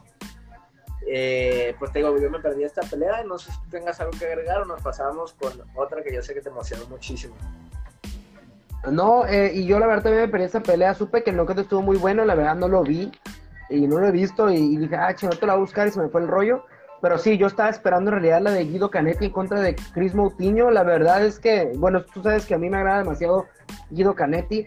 Sé que está falto de algunas cosas, sé que descuida mucho la guardia cuando tira esos bombazos. Sé que no es el, más estilista, sé que no es el mejor eh, striker que hay, pero me agrada mucho, me agrada mucho, no sé por qué su estilo, que arriesgado y lo que tú quieras, y que es un veterano y sigue estando ahí, ¿no? Que vende. Pero a pesar de ello, pues que me agrada, eh, yo pensé que Chris Mutiño pues iba a ganar esa pelea. O sea, después de hacer una pelea, pues, entre comillas, competitiva, ah, porque no competitiva, pero que en, el que mostró ciertos detallitos que dije yo, bueno, este morro sí trae contra Sean O'Malley, eh, pues dije, no, pues a Canetti ahora sí le va a tronar con Chris Moutinho. Chris Moutinho para mí era el que tenía un poquito más para demostrar. Y bueno, Guido Canetti ahí le dio, pues no diría que una cátedra de striker, porque en realidad no es como el, te digo, no es el, el mejor striker, pero esos bombazos que tira le bastaron para noquear a Chris Moutinho, que lo, lo dejó como, como Fisiev dejó a este a este peleador parado, ¿te acuerdas? Que pum, le dio una, una patada reversiva y, lo dejó así como. ¿Cómo se llama? su última pelea, no recuerdo cómo se llama, pero sí, sí, sí, que también él tuvo una Brad Riddell. Ajá, eh, Brad Riddell, sí, así lo dejó a Mutiño, lo dejó así, pum, viendo como, como a otro, a otro lugar y bien parada para mí la pelea. Eh, y pues Guido Canetti, que yo creo que pues se aventado otra pelea, ¿no? sí, no, pues eh, definitivamente se, este, él hizo lo que tuvo que hacer y es un peleador con bastante carisma, argentino, desde el de Ultimate Fighter Latinoamérica llamó mucho la atención y nada, pues me da muchísimo gusto por el argentino. Lo que sí, Chris Mutiño, la verdad es que su primera pelea lo que fue que le se ganó el cariño de todos fue que el corazón, ¿no? Todo lo que aguantó, porque prácticamente no mostró tampoco nada en el striking. Fue un mero costal eh, ambulante, las cosas como son. Lo que sí se esperaba es que, que de ahí como que, no sé, agarrara, no sé, una inspiración o algo, pero realmente no había nada por qué pensar que Motiño y este, no sé, e, era un prospecto porque no mostró nada más que aguante. Y, y eso combinado con la edad de Guido Canetti este, y las derrotas de Guido Canetti que tenía, yo creo que sí se pensaba que Mutiño podía ser favorito por el aguante, por la juventud, bla, bla, bla. Pero en realidad, este, pues dejó mucho que desear. Este, sabemos que tiene ese aguante este, a lo estilo Nate Díaz, pero también mostró que tiene mucha carencia de, otras cosas. Eh, yo creo que también eh, quiero justificar un poquito a, Mutiño, creo que después de pelear con Sean O'Malley, pensó que la pelea con Canetti iba a ser una pelea un poquito más, más sencilla y, y, no se esperó esos bombazos y cuando los empezó a sentir, pues la verdad, pues sí lo sintió, ¿no? O sea, sí lo sintió, sí lo, sí lo tocaron, lo pusieron mal y de ahí fue el principio del fin, güey. No sé si los viste. Ah, pues te mandé, ¿no? Te mandé la, el video, ¿no? Sí. para mí fue eso, pero pues igual, este, vamos a ver qué sigue para él, ¿no? Así es. Y para Canetti, que, que, quiero saber qué sigue para Canetti. Seguro una pelea interesante, vamos a ver eh, qué hay por ahí. Este, y bueno, pues ya nos pasamos ya a lo que sigue, Dalcha Lugiambula en contra de Cody Brundash, que ganó por sumisión en el primer round, otro performance de la noche que también me perdí.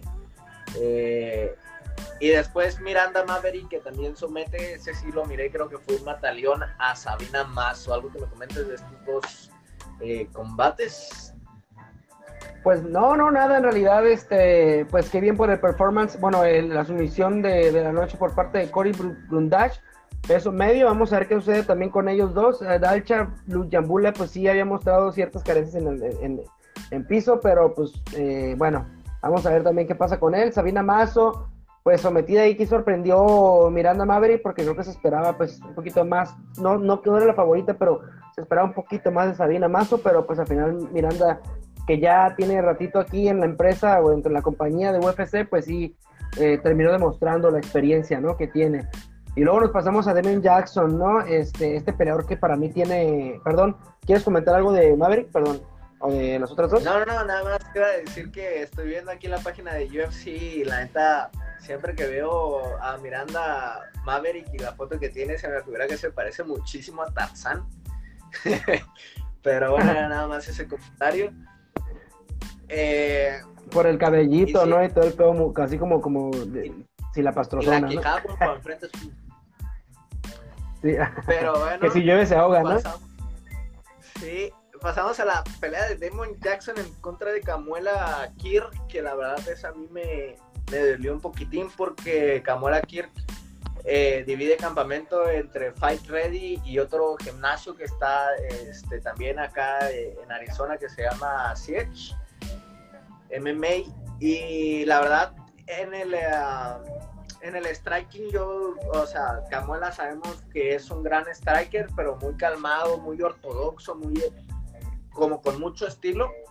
Y Damon Jackson es todo lo contrario, es un peleador que, que es un peleador que no es eh, tan estético, pero que tiene un chingo de huevos y que va, está, hasta tiene nombre de loco, ¿no? A mí se me figura, tiene cara y nombre de loco, Demon eh, Jackson, metiendo un chingo de presión y derribando y consiguiendo la submisión en el segundo round, la verdad, este, pues nada, o sea, ahí que sí, ahora sí que fue la noche de Demon Jackson y se mostró que es un peleadorazo, pese que quizás lo que te digo, ¿no? Quizás no sea el más estético, pero es efectivo y eso es lo que cuenta. Tiene muy buen jiu-jitsu Demon Jackson, creo que ya te había comentado yo en una pelea, eh, creo que contra Misha Berti, cuando iba a pelear contra él, dije que no era un peleador sencillo, ya tiene rato que yo sí lo ando medio siguiendo a este peleador, o que le he echado ojo desde, sus, desde su primer pelea, parece que no, pero es un, es un muy buen jiu y este, y te digo, parece que no, pero ahí sordo, sordo, sordo anda, anda escalando también, eh, parece que se persina cada vez más arriba, eso sí, pero, eh, pero es un peleador muy bueno, la verdad, es un peleador muy bueno. Jackson y yo, güey. Está como, están como la, la, la, gasolina, ¿no? Cada, ¿cómo? Cada vez más cara. Está bueno, está bueno. Sí, no, es súper, sí tiene, tiene así como la finta como de este, este, este psicópata o sociópata, eh, ¿cómo se llama? Este, este güey que, que, envolvía un chingo a la gente y, ah, se me fue el pinche nombre. Eh, Charles Manson. Tiene como la finta, ¿no? Así del Charles Manson, así, locochón. Y bueno, pues ya Trevin, Trevin Jones en contra de Javid Barshat, ¿no? ¿O quieres algo, algo más comentar? Eh, de Javid Barchat que se vio bien, o sea, en su striking, dominando y poniendo su juego. A mí se me figura que se parece Debutando. estéticamente a Conor McGregor. O sea, yo lo veía y decía, este es el Conor McGregor de los Feders de antes. No, o sea, no, no, no que tenga el talento de Conor, simplemente físicamente se me acuerda que se parece a Conor. Y pues que pidió, pidió a, a, Guido Canetti, que creo que es musulmán, y dijo que pronto iba a llegar el, el Ramadash, creo que así se llama esta celebración que tienen los judíos entonces que quería pelear pronto y que quería pelear eh, con alguien eh, rápido y que pues que sabía que había ganado Guido Canetti, entonces que quería pegarse el tiro con el argentino. La veo muy difícil para Canetti, mira, este peleador viene debutando, pero la verdad es que se vio, parecía que era el de la experiencia, se veía muy, se vio muy bien, la verdad, contra Trevin Jones, Trevin Jones un peleador ya veterano de la compañía, y pues la verdad es que yo sí le di muy buenas cosas a Javid, y eh, cuando un peleador llega, domina, eh, hace su pelea y hace todo bien y luego llega y reta a otro peleador, eso me llama mucho la atención porque significa que se tiene un montón de confianza, ¿no? Que quiere, que, él viene a lo que viene y no viene con juegos. Entonces, eh, pues vamos a ver, ¿no? Si se da esa pelea, pues estaría interesantísima. Eh, le di buenas cosas, pero igual vamos a, no, no podemos decir mucho de él porque es su primer pelea aquí. Eh, igual se topa con pared y no lo estamos viendo, pero igual se topa con pared con Canetti, ¿no? Pero no sé. Ojalá, ojalá se dé la pelea y podamos ver qué sucede. Canetti yo para mí debería de pelear, una pelea más arriba, aprovechando eh, esta victoria y aprovechando que es un peleador que la gente le gusta ver, ¿no? Así es, este...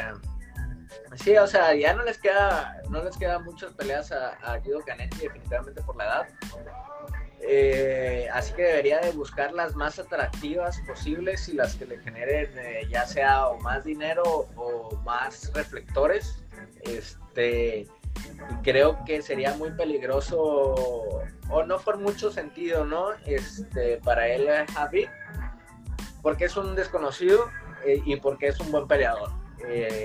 o sea, tiene más, o sea, tiene, no tiene mucho que ganar, igual este igual eh, a Canetti, yo digo que quizás eso no le importe mucho ya, ya no está como para. O quién sabe, la verdad, no sé, no sé qué, cuáles son las prioridades de, de, Canetti, pero sin duda, como pelea tal cual, sería una pelea bastante interesante, creo yo. Así es, eh, y pues bueno, nos pasamos si a la siguiente, ¿qué me dices? el Aldrich en contra de Gillian Robertson. Eh, la verdad es que J.J. Aldrich se, consolida como una buena prospecto. Eh, ha tenido sus, sus, subidas y bajadas, pero ahorita lleva una racha de tres o cuatro peleas ganadas. Y Gillian Robertson, que venía de hacer también bien las cosas, de someter a alguna que otra peleadora, entonces esperaba que fuera como una pelea de striker en contra de grappler.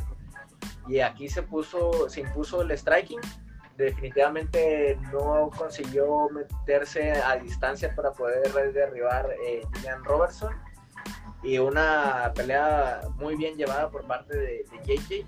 Entonces, pues nada, yo creo que eso es todo. Felicidades para JJ Aldrich. Vamos a ver a quién le toca porque pues ya, ya es hora, ¿no? El siguiente año, digo, este año que le pongan quizás este, a alguien un poquito con más de nombre no era la favorita y, y, aún así pues ganó, ¿no? Eh, y luego también pasamos a Matthews Smelsberg en contra de Ag Fletcher.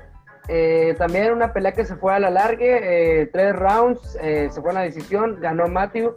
Este peleador que, pues también está como de repente una muy buena pelea y de repente pues no. también vamos a ver qué sucede con ellos, ¿no? Ajá, esta, esta pelea fue un peleón, a mí me gustó muchísimo, estuvo bastante divertido. El primer round, AJ Fletcher eh, dominó bastante y después volteó la tortilla este Matthew Semmelsberger, tiene, tiene apellido de Albur. Este, pero, pero digo, si son de esas peleas que te sorprenden, que son muy buenas. Si alguien tiene el tiempo de verla, véanla, la verdad se, la recomiendo muchísimo. Y pues dos peleadores que ojalá y que sigan dando y dejando buenas sensaciones dentro de la UFC. Eh, pues Matthew venía de una victoria, antes de eso había perdido contra Chaos Williams, un peleador que tiene mucha pegada, eh, sin embargo perdió por decisión y venía de ganarle por knockout, entonces venía de ganarle por knockout a Martín Sano Jr. Eh, y, bueno, ahora suma su segunda victoria consecutiva. Había entrado con mucho hype hasta que lo bajó Carlos Williams. Pero pues es un peleador bueno, pero también de repente está como que en sube y baja. Eh, ha tenido sus derrotas afuera de UFC. Pero también esperamos mucho, eh, mucho, un poquito más de él. Está en peso welter, otra, otro peleador más en peso welter, ¿no? Para que se ponga más emocionante esto. Sí, y bueno, es que ya nos pasamos a lo que es la estelera, la, la, cartelera principal. Alex Pereira, el quien noqueó, yo creo que es el mote que ahorita más tiene el estigma que tiene ahorita, que noqueó al que es imparable en esta división, que es, aunque fue en kickboxing, a, a Israel Adesanya. Y la verdad es que demostró que tiene un striking bastante bueno, tiene eh, aptitudes físicas también bastante buenas. Por ahí se me hace que tiene mucho que pulir, que, o sea, yo lo tenía en una, eh, en una posición donde yo decía, ok, creo que él puede enfrentar eh, ahorita a Israel Adesanya y hacer una buena pelea. Después de esta pelea, confirmo que tiene un chingo de talento me dejó la sensación de que tiene muchísimo talento, pero también de que está verde todavía. Creo que por ahí le entraron algunos buenos golpes de, Bruno Silva. Y Bruno Silva que no es, que es totalmente un striker, que de hecho, y se lo comentaba al Jorgillo cuando estaba, hablé hace rato estuve con él, estuvimos corriendo, hablando también de peleas. Y que en los comentarios de, de la UFC dijeron, ¿no? Que, que Bruno Silva hizo su primer takedown de toda su carrera en la UFC en esta pelea. O sea, es un striker total y lo llevó al piso a Alex Pereira. Eh, al último casi lo termina Alex Pereira, pero resistió bien eh, Bruno Silva y, pues nada, una victoria dominante, pero sí creo que, que se llevan mucha tarea, ¿no? Eh, tanto Alex Pereira como Glover Teixeira para trabajar para, para pulir esos detalles. Glover Texera. Eh, Glover Texera es su, o sea, es el... Eh, ah, pues ese, ese, es el, Simón, Simón. Sí, así ya me acordé. que acaban de repente me, me Este, ah, pues, pues bueno, Alex Pereira sabemos que de lo que probablemente pudiera carecer es el piso, porque es un striker, ¿no? Entonces, eh, pues eh, ahí va a ser cuando se va a ver si, si, si va a llegar a, a Israel Adesanya, ¿no? Si le ponen a un peleador luchador eh, como, no sé, Hermanson, por ejemplo, vamos a ver cómo, cómo funciona ahí, ¿no? E, este, yo creo que tampoco lo han querido poner porque yo creo que están esperando que llegue a Israel. Probablemente eh, salten algunos luchadores por ahí. Pero pues vamos a ver también qué otro peleador le ponen aquí en, el ranking. Eh, ¿A ti contra quién te gustaría verlo? Así rápido. Me gustaría que se la lleve que se la lleve calmado, la verdad. Ahorita yo creo que sí demostró que está todavía verde. No me gustaría que le pusieran a alguien tan pesado. Este, pero quizás sí a alguien ya rankeado. Eh, que sea Striker, quizás este, Edmund Shabatsian, quizás que es el último del ranking, el número 15. Aunque pues también es una pelea posiblemente complicada, pero interesante, ambos con muy buen striking. Y no sabemos qué va a pasar con Chris Weidman, ¿no? Porque también ahí está Chris Weidman en, la ecuación, igual también podría ser uno. Sí, o, Brad Tavares, que también ya pasó por, por Israel Adesanya antes de que fuera campeón. Hay varios, hay varios tiros ahí que se pues pueden aventar. Ah, no sé qué, va a pasar con Chris Weidman, pero tanto él como André Muniz creo que él sí, sí los podrían llevar al piso y, hacerle pasar mal rato. Y pues bueno, ahora sí nos pasamos a una pelea que tú, tú te quemaste de pe a pa, ¿no? Que me dijiste que estuvo muy buena. Cuéntame qué pedo. Yo creo, yo de aquí ya nada más vi, eh, a partir como tuve que salir, entonces vi la de Sodik Yusuf a lo último de esa pelea. Entonces las otras dos que vienen, Drew Dover y la de Khalil Rountree, no las vi. Entonces, ¿tú me puedes pues, comentar algo de ellas? ya todos sabemos qué es lo que nos ofrece Drew Dover, un peleador con mucho corazón, pero que le han pasado por encima varios eh, buenos prospectos. Creo que es de estos peleadores que los pone como para, para medir qué prospecto eh, es si está para grandes cosas y, y cuál no. Este, y Terrence McKinney venía de ser uno, un prospecto bastante interesante, que venía de un knockout súper rápido, creo en 13 segundos, algo así, o 7 o 13, algo así. Y después vino de. Y después vino de, de, una victoria en el primer round, eh, también derribando y terminando muy rápido. Y la verdad, yo, yo pensaba que esta pelea eh, la iba a ganar Terrence McKinney porque por lo que había demostrado, pero sabía que, que no iba a ser como las otras dos que se iban a acabar eh, tan rápido por como es Dover. Sin embargo, empezó la pelea.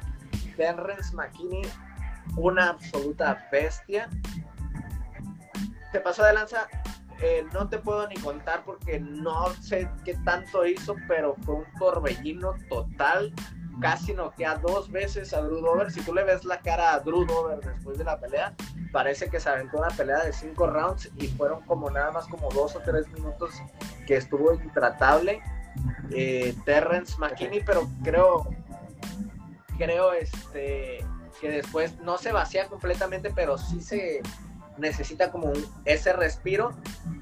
Y en eso Drew logra derribar a Terrence McKinney empieza con el ground and pound y no es que lo desconecte, no es que yo sienta que fue un, knockout sólido, simplemente no tuvo como las soluciones para salir de esa posición, creo yo, Terrence McKinney, para salir de eso como que se ofuscó, le faltó experiencia, creo yo, y ahí se llevó la victoria Drew Dover, que fue un combat tremendo, Drew Dover corazonzazo, demostró otra vez que es un peleadorzazo con, con un chingo de quijada y resistencia porque lo que le pegó hubiera noqueado a casi toda la división de, de, los ligeros.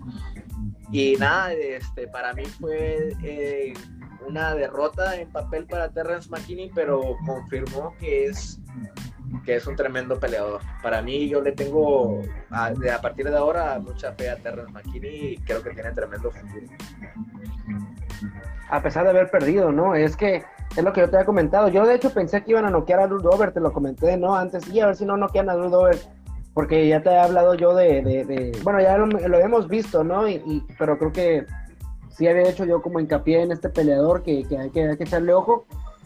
Y pues bueno, ojalá que fue una, una caída, un, este para Terrence, pero yo creo que se recupera y pues vuelve eh, con ese hype, ¿no? Yo creo. Pero pues me gustaría verlo pronto si es que no está muy lastimado, que como lo que tú me comentas no está muy lastimado. Entonces, eh, creo que va a durar más tiempo en, en, recuperación Drew Dover, ¿no?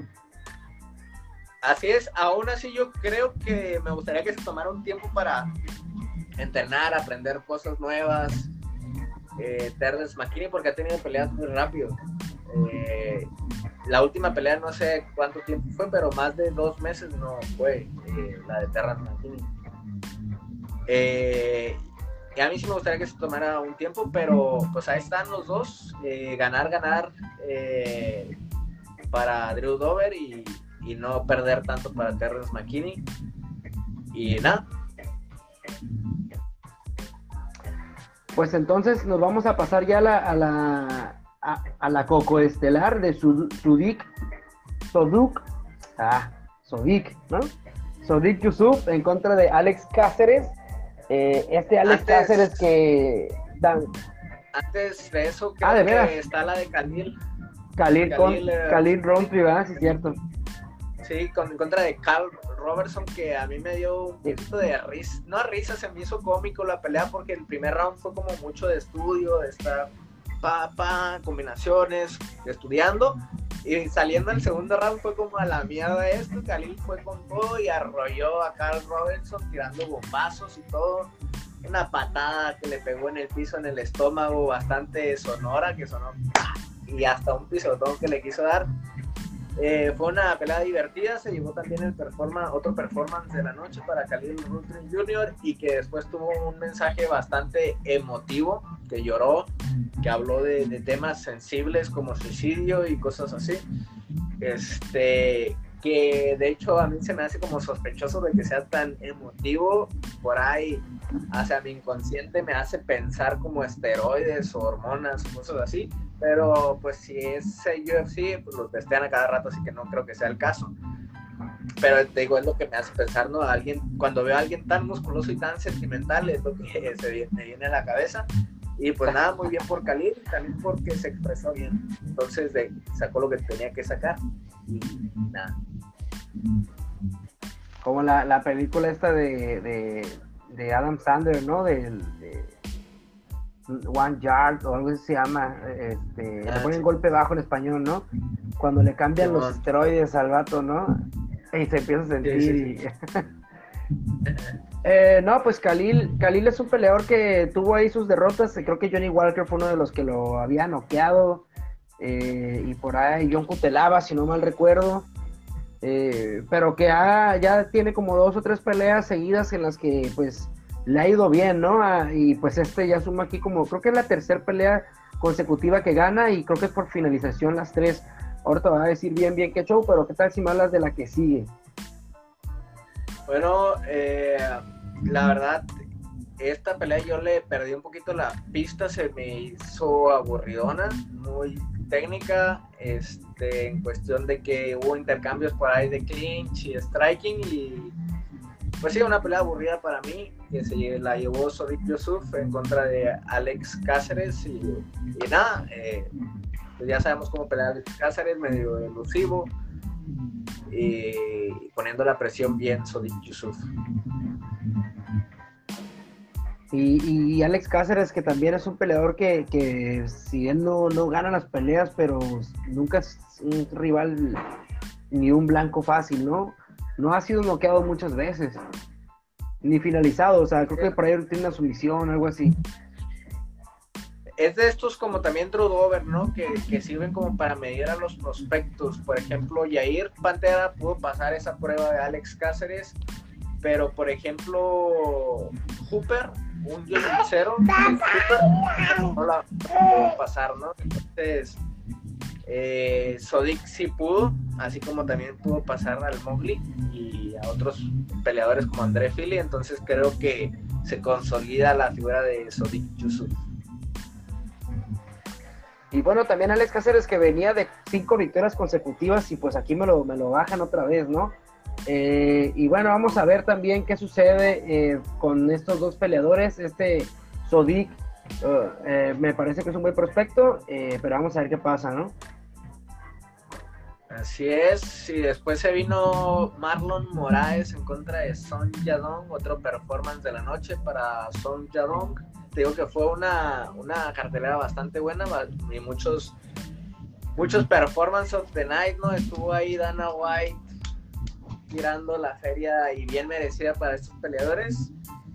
Eh, se veía venir que iba a ser una victoria para Son Yadong porque ambas carreras vienen completamente diferentes, una para arriba y otra totalmente picada para abajo y un muy buen, muy bonito knockout, muy bonita combinación de Son Yadong para llevarse la victoria ante el brasileiro. Así es, aventó una combinación como de tres golpes y la última fue un upper que fue el que lo tocó gacho a Marlon Moraes. Este, yo esa la alcancé a ver así como tengo que salir. Eh, llegué ahí a un barecito y dije, me voy a quemar esta pelea y ya me voy a la casa a ver la siguiente. Y, y lo comenté a alguien, se lo comenté, este, oh, este chinito, le dije yo, porque no lo conocían, ¿no? Está pesado, le digo. ¿Y cuál? Pues pum, cuando ya le dije, ya lo andan noqueando a Marlon Moraes. Y como dices tú, pues sí, Marlon Moraes que ya eh, suma creo que su cuarta derrota consecutiva y, pues Son Yadong solamente me queda ese puntito de no haberle ganado a Chito Vera. Para mí no le ganó a Chito Vera. Entonces solamente tiene ese puntito ahí negativo. Eh, por eso es que también creo que no le han dado tampoco una pelea eh, ya, ya más cercana al título. Bueno, Marlon Moraes se podría decir que es lo más cercano, pero pues Marlon Moraes venía de una racha mala, ¿no? un peleador, me gustaría poner que lo pusieran contra un peleador que venga de una racha buena eh, o que al menos tenga una racha un poquito eh, menos mala que Marlon Moraes, no sé, por ahí podría ser, habíamos comentado que podría pelear contra Corey Sanhagen, ¿no? O algo así. Eh, ¿Me dices tú que pidió Dominic Cruz o quién pidió Dominic Cruz? Exactamente, pidió a Dominic Cruz. Creo que es una decisión inteligente pedir a Dominic Cruz. Más por la historia ¿no? que se tiene el Team Alpha en contra de Dominic Cruz. Este, de que lo tienen bien estudiado y también que las carreras, no tanto Dominic Cruz se viene de victorias, derrotas y después inactividad y así, pero sabemos que Dominic Cruz pues es eh, un gran peleador de todos modos, histórico y muy inteligente y, es una pelea de todos modos ganable para Son Yadong y para que se catapulte, ¿no? Ya a estar pidiendo una pelea de contendiente, creo yo. Y Son Yadong que, que ya lleva rato y tiene muy buenos nombres bastante interesantes. Eh, o sea, tiene el nombre de Chito Vera, aunque haya sido controversial esa división.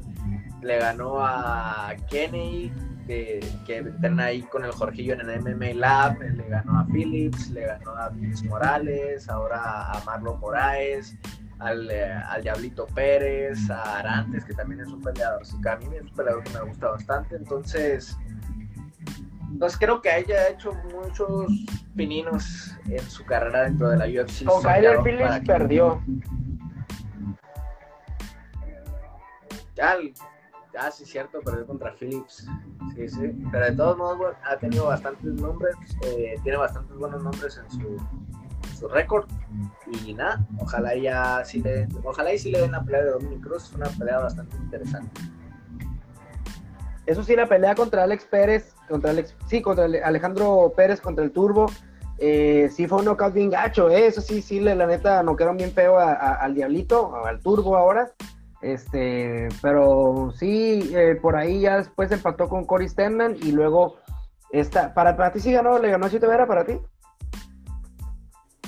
Pues la verdad no me acuerdo exactamente de, cómo se dieron las cosas, pero o sea, sí es una de esas peleas que te quedas como insatisfecho posiblemente, pero parejón, o sea, es como esas peleas de que bueno, se pudo ir para Chito Vera, pero pues también no se lo dejes a las manos de los jueces, ¿no? Entonces, es problema de Chito Vera el, haber perdido esa pelea.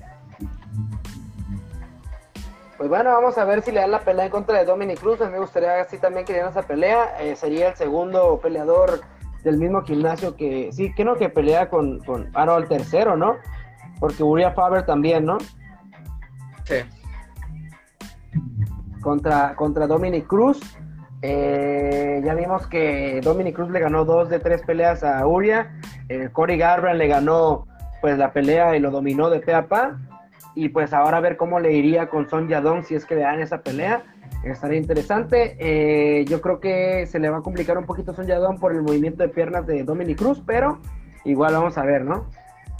Y en su momento, DJ Dillashaw también estuvo en Team no sé, no sé si cuando peleó contra Dominic ah, Cruz. Ah, todavía pertenecía, ¿verdad?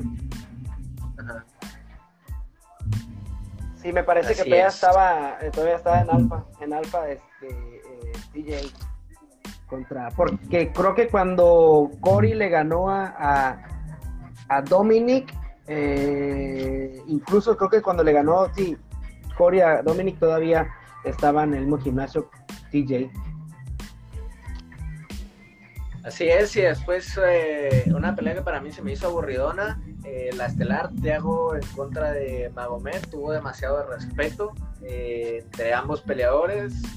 Por ahí en el tercer round quiso salir con todo Thiago Santos y ahí mismo se golpeó y ya no pudo reponerse. Pero pues tú me dices que sí te, te agradó la pelea, ¿no? Entonces, a ver, platícame qué, qué es lo que sacas positivo de, de este enfrentamiento. Es que fue una pelea muy técnica en la que se veía como que Magomed iba a dominar, pero también Thiago Santos soltó buenos golpes, incluso por ahí le, le, propinó knockdown a, Magomed, en donde yo ya se me hacía que lo iban a finalizar, porque sí le pegó un golpe eh, muy sólido y en el que cayó Magomed, no había visto yo a Magomed así, Entonces, este, para mí fue una pelea técnica, pero no fue una pelea aburrida, ¿no? A mí no me aburrió, no sé. Normalmente tú sabes que yo soy el que anda ahí criticando las peleas aburridas, pero a mí no me aburrió. Me pareció que es simple, que, el estar como al acecho y de que no te fueran a noquear, porque incluso Magomed también tiró unos muy buenos golpes a Thiago Santos. Entonces, eh, a mí sí me agradó, no te pudiera decir exactamente qué momento me agradó, pero en general me pareció una pelea técnica, una pelea buena eh, no hubo momentos en los que la trabara uno o el otro, todo el tiempo estaban simplemente al acecho y, creo que eso fue lo que le hizo entretenida. Y además de que Magomed sí también golpeó con muy buenos golpes a Tiago y ese knockdown pues que, le dio Tiago Santos sumaron como para, para mí sé que fuera una muy buena pelea. Eh, pero bueno, sí vi que en algunos comentarios pusieron que muy aburrida. Bueno, eh, cada quien, ¿no? He visto peores. bueno, este, ahora hay que esperar a ver cómo sigue esa división. Tenemos eh, la pelea por el título, que creo que todavía ni siquiera es oficial, eh, como unas fechas, o a lo mejor sí. Eh, Texera en contra de Giri Prochazka. Ajá. Y después teníamos a Rakic en contra de Blackovich, pero creo que se acaba de caer. Entonces vamos a ver ah, por qué se cae. Sí, vamos a ver qué, y qué es lo que, se decide, pero hay, hay varios nombres que están sobrando que pues son bastante buenos, ¿no? Ahí para la cuestión de, por el título.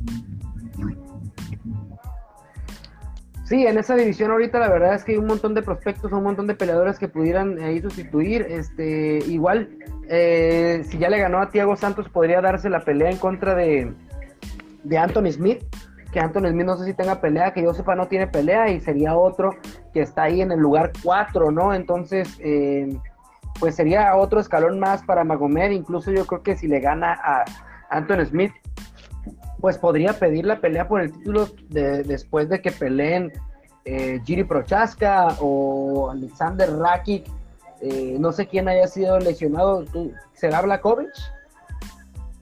La verdad no, no sé, la verdad. Pero sí podría, inclusive podría pues. pedir entrada de reemplazo. Ajá, ah, exactamente eso me parecería yo creo que mejor, ¿no? Quien, quien haya sido, si se lesionó Jan Blakovic, pues que pelee con Rakic, si se lesionó Rakic, pues que pelee con Blakovic, ¿no? Le convendría. Y mientras que se dé Giri Prochaska en contra de Texeira, una pelea que por cierto me parece muy peligrosa ahora sí para Texeira, pero pues vamos a ver qué sucede. Si Texeira logra llevar al piso a Giri Prochaska, nunca hemos visto a Giri Prochaska en esos predicamentos, entonces vamos a ver qué, qué sucede en esa pelea interesantísima. ¿Y qué te parece si hablamos ya así de bolón ping-pong, de la, de la pelea, de la cartelera que se vienen? Ciertas peleas, no vamos a hablar de todas, ¿no? A mí, te puedo decir a mí las que me llaman la atención y tú me dices la que te llama la atención. Ahí te andan mandando saludos otra vez. Bien, que no veo. Ah, saludos. Besote.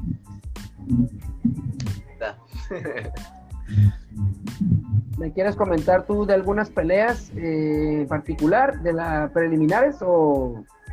Pues no, nada más ¿Alguna que te llame la atención? Nombres ciertos nombres interesantes como Natal Woods en contra de Luis Morales, por ahí este hemos visto a Luana Carolina. A mí un peleador que siempre me ha agradado, aunque no siempre sale con una buena performance, es Macuana Amirkani, este, que va y viene de la UFC. Eh, pero creo que la cosa se pone realmente buena hasta que llegamos al nombre de Ilia Tupuria, que para mí es un prospectazo que viene de, chingarse a, a Hal y va contra Jail Edward, que la verdad eh, no recuerdo haberlo visto pelear, a lo mejor sí, pero, eh, pero la verdad es que este, nos, no, no lo recuerdo. Eh, tienen su récord bastante interesantes, como el mismo Moicano y Trinaldo, aunque perdió ambas peleas.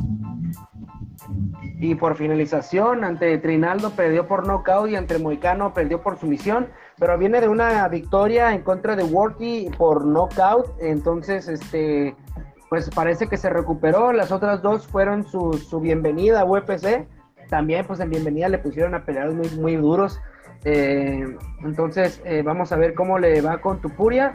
Eh, para mí, Topuria es, es, el peleador, uno de los mejores prospectos, como dices tú, de la división. Es, es, es para mí, que creo que estaba, no sé si estaba en peso pluma, pero creo que tenía una pelea pactada que se cayó, ¿no? En contra de, de Chikatse, en contra de Mosbar, no me acuerdo, uno de ellos dos, ¿no? Era Mosbar, ajá, creo que era y Mosbar está en peso pluma y esta pelea va a ser en peso ligero. No sé, no sé qué es lo que haya sucedido ahí con, con Ilia Topuria, pero pues que, creo que pues viene de sí, de noquear a Uriah Hall, no, a, Ryan Hall, perdón, en peso pluma. Tengo entendido que Ryan Hall está en peso pluma, ¿no? Sí, sí, es peso pluma. Entonces, pues sí, hay que echarle un ojo nada más a esa pelea que, eh, que es la estelar de las preliminares, ¿no? Que por algo es la estelar de preliminares. Vamos a ver a Jay Herbert qué, nos ofrece en esta pelea. Eh, la, lógica dice que pues le va a ir mal en contra de Ilia, pero vamos a ver qué pasa, ¿no? Vamos a ver qué pasa. Ya pasándonos a lo que es la main card, tenemos a Gunnar, el veterano Gunnar Nelson, con muy buen jiu-jitsu, que, que, pues siempre se ha mantenido, ¿no? En la UFC a niveles más o menos competitivos en contra de Takachi Sato, pero de ahí se viene para mí otra de las peleas más interesantes, Nikita Krylov, eh, un peleador que también se ha mantenido por mucho tiempo ya dentro del top de, los light heavyweight, contra de Paul Craig, un peleador que viene sometiendo a todos. Esta, esta pelea me llama muchísimo la atención a mí. Sí, a mí también, y por Paul Craig, que pues eh, que fue quien le rompió el brazo a este peleador que acaba de noquear a Johnny Walker, ¿no? Em, me, se me fue el nombre de, de, de Yamaha Hill, ¿no? Yamaha Hill, sí. Sí, eh, entonces, este, ahorita viene Nikita Krylov, viene de perder en contra de Magomed Ankalaev, precisamente, eh, y de ganarle a, sí, ¿no? A Johnny Walker, si no me equivoco. Entonces, eh, pues se viene esta pelea que, está interesante, viene de, mira, viene de una, una sí, una no, una sí, una no. Perdió contra Jan Blakovic, le ganó a Ovin Sampris, perdió contra Teixeira, le ganó a Johnny Walker y perdió contra Ankalaev ha perdido con peleadores eh, realmente buenos, no son, no son cualquier peleador. Sin embargo, pues aquí Paul Craig que me parece que viene un poquito mejor, ¿no? Así es, este viene con el hype, ¿no? Viene con el momento, pero fíjate nada más todos los nombres con los que tiene Nikita Krylov eh, de experiencia, ya sea ganados o perdidos. Walter Harris, eh, Ovin Brooks, eh, tiene por ahí también a De Lima, tiene a Herman, tiene a Misha Sirkunov, tiene a Blackowicz, tiene otra vez a Vincent Williams, a Glover Teixeira, a Walker y al que acaba de ser el, el pasado, Ankalaev. Entonces, eh, no es alguien en quien se pueda confiar, pues, eh, Paul Craig Paul Craig. Aunque sí creo que se llevará esta pelea Paul Craig. Y aunque aparte, pues Paul Craig también viene de nombres muy interesantes, ¿no? Como Mauricio Rua dos veces, Yamaha Hill, que para mí Yamaha Hill es uno de los mejores prospectos de esa división y que le rompió el brazo, o sea, se, ve que el Jiu-Jitsu, él le ganó por su misión a, Magomed Ankalaev, algo también ahí de notar, pues que Paul Craig eh, sometió a Ankalaev, perdió contra Khalid eh, por knockout, el mismo que dio esa patada al cuerpo, ¿no? Este, perdió contra Tyson Pedro también, pero me sorprende un poquito que pues, le haya ganado a, a Ankalaev, ¿no? Y, también a Yamahal Hill, que te digo, Yamahal Hill de esa división me parece que es de los mejores prospectos a pesar de haber perdido con ese, ese ¿qué fue? Una palanca al brazo, ¿no? Así es. Pues sí, digo, es una pelea bastante interesante con dos muy buenos peleadores y con mucha experiencia, pero creo que sí Paul Craig está un poquito en mejor momento, se podría decir, o con más hype. Y, nada, pues hay que verle, hay que ver la pelea. Este, y ya, después sigue Shamil Abdurakhimov en contra de Pavlovich. Creo que ahí Shamil tiene un poquito más la experiencia, este, aunque no, no sé exactamente, no recuerdo muy bien a Sergei Pavlovich, pero sí recuerdo, o sea, sí sé quién es Shamil, Shamil y creo que, que me voy por, por lo conocido, Yo ahí apostaría por Shamil, aunque bueno, pues capaz si sale el próximo Caín Velázquez en Sergei Pavlovich, pero pues, bueno, Sí, yo también me voy un poquito más por lo conocido. Este, Shamil es a quien, a quien más eh, a quien más conozco y pues viene de dos derrotas. Este, es un peleador que también pues ya tiene sus añitos, tiene 40 años, entonces eh, pues va contra un peleador que, que no es eh, no es tan veterano como, como él y que pues se espera un poquito más, tiene pues 29 años, este es un jovenzazo prácticamente y viene de dos victorias, solamente ha perdido contra, solo tiene una derrota de hecho en su carrera y ha sido contra, adivina quién, o si es que ya sabes quién. Mm, a ver, ilumíname. Alistair Overeem ha sido contra el único contra el que ha perdido este Sergei Pavlovich eh, por knockout técnico, eh, pero de ahí en fuera eh, tiene 14 peleas y la derrota contra este, sí, Altair. Así que, bueno, creo que aquí, si nos vamos a la matemática, tendría que ganar Sergey, pero Shamil puede sacar, ya hemos visto que ya vimos a Canetti ganándole a los 42 años a Moutinho ya vimos a Teixeira siendo campeón, a Jan Blakovic siendo campeón, y pues bueno, eh, no hay que subestimar, aparte sabemos que los pesos completos, un golpe se acaba todo, así que pues creo que va a estar buena, va a estar interesante, más que buena, va a estar interesante el resultado de esta pelea, y pues nada, se viene también eh, el regreso a los pesos pluma de Dan Hooker, ¿no? Así es, eh, regresa Dan Hooker después de no sé si su última pelea fue la de Islam Makhachev, pero viene de tanto victorias muy buenas como derrotas bastante abrumantes y viene en contra de prospecto que creo que es inglés, Arnold Allen, eh, que también es una pelea bastante competitiva, la verdad. Yo creo que, que va a estar muy pareja, pero yo creo que es de estas peleas que Dan Hooker suele sobrepasar. Entonces yo me quedo con Dan Hooker, creo que tiene la onza, ¿no? Para llevarse, creo yo, todavía este tipo de peleas.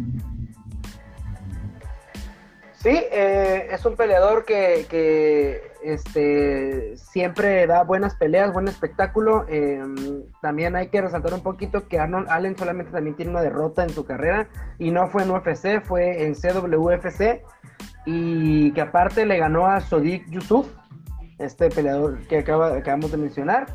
Eh, viene a ganarle a nombres importantes también. Eh, Giver Meléndez, bueno, Giver Meléndez tampoco es como que haya sido lo mejor de lo mejor en las últimas peleas, eh, pero también le ganó a Nick Lenz eh, y pelea una vez por año casi siempre. en 2021 solamente peleó contra Sodik, en 2020 solamente peleó contra Nick Lenz y creo que nada más en 2019 peleó contra Giver Beléndez y contra Jordan Rinaldi. Rinaldi. Entonces, Dan Hooker no tiene una pelea sencilla, pero como dices tú, sí, a lo mejor la experiencia de Dan Hooker aquí se va a ver. Dan Hooker es un peleador muy experimentado, con muchas guerras y es muy joven también, tiene 32 años, así que eh, pues creo que sí se puede imponer la experiencia, pero también eh, si este peleador sigue con el hype, no ha perdido desde que entró en UFC, entonces, si sigue con el hype, pues pudiera también ser una pelea peligrosa para Dan Hooker en su regreso al peso pluma. Vamos a ver cómo se da. Me encantaría que ganara Dan Hooker porque es un peleador que aprecio ya dentro de la compañía y que muy carismático y siempre da eh, no solo buenas peleas, sino eh, buenas, buenas este, opiniones, ¿no? En otras peleas y, y buenas palabras, ¿no? Sí, ahorita algo que estaba notando, que las últimas tres peleas hay ingleses, entonces sí me hizo raro, ¿no? Tanto Allen como Barry, como Thomas Pinal, y me fijé y van a estar en casa porque la, es en Londres esta pelea, entonces quizás hay que ver cómo maneja Arnold Allen esta, este sentido, ¿no? Ya vemos como peleadores como Derrick Lewis le jugó en contra, eh, pero a otros les juega a favor, entonces hay que ver qué tal ahí si afecta en eso, tanto él como en los otros dos peleas que se vienen. Y la que sigue, que creo que es la que más nos interesa, porque hay un mexa, ¿no? Ahí en la ecuación, Casula Vargas, que se enfrenta a Pari de Bari. Y sinceramente, yo sé que tú piensas que Casula Vargas tiene chance de ganarle a Pari de Bari Piblet y tiene mucha oportunidad. ¿Crees que tiene, ya lo, habíamos platicado creo, en otro podcast, crees que tiene muchos huecos? Que sí, tiene sus huecos Pari de Bari, pero estoy un 90% seguro que Bari de Bari le va a pasar por el arriba, lamentablemente, a Casula Vargas. Uh, sí, eh, bueno, nada más quiero comentar algo de lo de Dan Hooker, eh, que creo que a Dan Hooker no le importa que, en dónde pelee, ¿eh? eso creo que no le afectará absolutamente nada.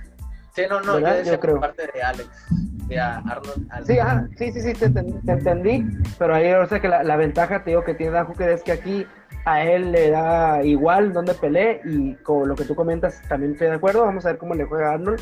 Y bueno, ya sí pasando a lo de Pari Pimblet, eh, sí, la lógica dice, incluso es súper mega favorito Pari Pimblet por menos 410 eh, en las apuestas, pero eh, yo sí creo que Pari Pimblet va a ganar, pero creo que si Casula aprovecha los huecos, o sea, creo que, que tiene eh, un 25% de ganar, pero ese 25% si lo sabe jugar en su, en su favor, lo, lo, puede incluso noquear porque Pari eh, incluso fue casi noqueado en la, en la pelea pasada, mismo, mismo resultado, bueno, similar resultado al de Michael Morales cuando peleó también, no sé si recuerdas, casi lo noquean, cosillas que pulir de Pari Pimblet.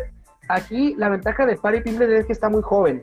Y normalmente como está muy joven, muy joven los peleadores aguantan, eh, su, su, quijada o su cerebro está muy fresco, entonces eh, suelen recuperarse pronto después de un gran golpe, como lo hizo Pari Pimblet, pero eh, si Casula Vargas logra aprovechar esos huecos y suelta un bombazo donde me lo ponga mal y sabe cómo finalizar la pelea, creo que pudiera aprovechar ese 25% que tiene de ganar. Entonces, por eso es que le doy eh, un voto de confianza a Casula Vargas, pero sí, mi lógica también me indica que Paddy Pimblet, pues que es el del hype y que es el joven y que tiene todavía mucho aguante y trae pegada también. Es muy grande Paddy Pimblet, incluso llega muy grande a las peleas, entonces eso también juega mucho a favor. Y Casula Vargas eh, creo que está al límite del, peso, entonces, eh, pues sí, la lógica indica que va a perder Casula, pero pero creo que puede hacer una muy buena pelea y creo que si encuentra el hueco y logra ser paciente o no sé, eh, encontrar la manera de pudiera llevarse la pelea y tengo fe en eso porque es mexicano y me encantaría ver lo que le gane y le quite el hype a este peleador, ¿no? Sí, obviamente yo también quiero quiero que gane Casula, pero en mi mente yo voy a ser sincero conmigo mismo, o sea, le va a pasar por encima a Paris Pinglet, lo va a arrollar y lo va a hacer mierda bien cabrón. es lo que creo yo, pero bueno. Este, ojalá y no, ojalá, ojalá y me ojalá que Casula... ¿Cómo? Ah, ojalá que Casula no te esté escuchando en estos momentos. No, no, no. Y si me, obviamente no me va a estar escuchando, güey, pero si me está escuchando, que lo tome en inspiración y que me calle los hijos. O sea, que, después de que le parten los hocico, me haga famoso y me diga, ¿ves pendejo? ¿Qué decías? Ojalá, ojalá, ojalá. a lo mejor, a lo mejor me hace famoso a mí y dice, es todo mandito, eh, no me acuerdo cómo se llama el otro güey que habló mal de mí, mandito, qué buen pedo que... Ah, nada, mal, nada más dije que le van a pegar una pizza, es diferente. no, sí, este, la lógica sí indica, indica eso, la lógica que va a ganar Pari Pimblet. Eh, este, pero pues te digo, ojalá ese pinche huequito lo aproveche Rodrigo Casula Vargas. Eh, viene de ganar una pelea eh, por decisión unánime. Viene de, antes de eso, dos derrotas. su, su, ¿cómo se llama? Su debut y su siguiente pelea las, las, las perdió. y ya la tercera pues la ganó por decisión unánime. Me parece que lo están poniendo ahí de escalón y también eso motiva mucho a los mexicanos, ¿no? Que te pongan de escalón y a ver, a ver, a ver, aguanta, ¿Cómo que me estoy poniendo escalón? Porque también Casula Vargas pues no es un, no es un peleador eh, tan joven ya, tiene 36 años, eh, caso contrario de Patty Pimblet, que tiene 27, entonces pues bueno, ahí la edad puede jugar en contra y me parece que Rodrigo Casula Vargas, a pesar de que tiene muy pocas peleas dentro de UFC, pues también eh, empezó tarde su carrera y pues sí está una madre lastimadón, eh, ha peleado el combate Américas, ahora combate global, en String Combat, en, en, varias, en varias compañías eh, importantes dentro del ambiente, entonces bueno, vamos a ver qué pasa. Es un peleador icónico de, o sea, dentro de lo que es, si no me equivoco, Monterrey. O sea, es un peleador que hizo muy bien las cosas en el combate Américas y que, que ha dejado muy bien parado pues lo que es las artes marciales mixtas, especialmente en esa región de Monterrey, que, que, ha agarrado últimamente muchísima fuerza, ¿no? Que ha sacado muy buenos peleadores como Nino Marroquín y otros, y otros cuantos. Pero sí, pues la mejor de las suertes, ojalá y sigan y ojalá me quede los cinco, ¿no? Una cosa es lo que yo deseo y otra cosa es lo que creo que va a pasar, ¿no? Y bueno, ya, si quieren nos pasamos a, a lo que es este la pelea principal, Alexander Volkov en contra de Tom Aspinall, que aquí el pues el que viene con el hype y el que tendría que ganar es este Tom Aspinall por estar en casa, creo que es lo que quiere la UFC. Alexander Volkov es un peleador que a mí me gusta muchísimo, que creo que tiene de los eh, mejores strikings. Sin embargo, a veces creo que es un poquito lento, quizás un poco lento, y quizás porque es demasiado grande a la vez. Pero mi corazón aún así está con Alexander Volkov, su, striking, se me ocurre que es muy de estilo Muay Thai, se podría decir, mete con las rodillas. A mí me gusta muchísimo y yo quiero que gane Alexander Volkov, aunque parece ser que, que el que trae ahorita toda la leche es Tom Aspinall. Sí, sí, es el que viene con el hype, es el peleador eh, prospecto, le ganó a a, Andrei Arlovsky, le ganó a Sergei Spivak, lo que te había comentado. Este, y, pues Alexander Volkov, pues que viene de un sub y baja, perdió contra Cyril Game, pero viene de ganarle a Marcin Tibura, entonces eh, está difícil ahí con quién le voy. Yo no soy muy fan de Alexander Volkov y sí, es medio lento, eh, pero sí tiene buen striker, incluso noqueó en su momento a Fabricio Verdum. Esa, esa me sorprendió incluso, eh, que haya noqueado a Fabricio Verdum. Eh, ya también le ganó a Curtis Blaze, le noqueó a Derrick Lewis también. Eh, no, perdón, Derrick lo noqueó el último momento. Le pegó un voladote, pero iba ganando esa pelea Alexander Volkov. Entonces, eh, pues sí, la lógica aquí también indica que pues el, prospecto, ¿no? Pero vamos a ver qué sucede. Yo estoy que gane el mejor. Sí, eh, hay que recordar que Marcin Tibura venía como de una racha como de 10 o 8 o 7 peleas, no sé cuántas ganadas, y Alexander Volkov lo paró, ¿no? Entonces, ambos vienen en buen momento, creo yo, y ojalá y gane Volkov para mí. ¿A quién? Porque me gusta. ¿A quién venía? ¿A quién paró, dijiste? Marcin Tibura venía de una racha, traía creo que una racha como de entre 7 y 10 victorias ah, seguidas. Sí, sí, sí.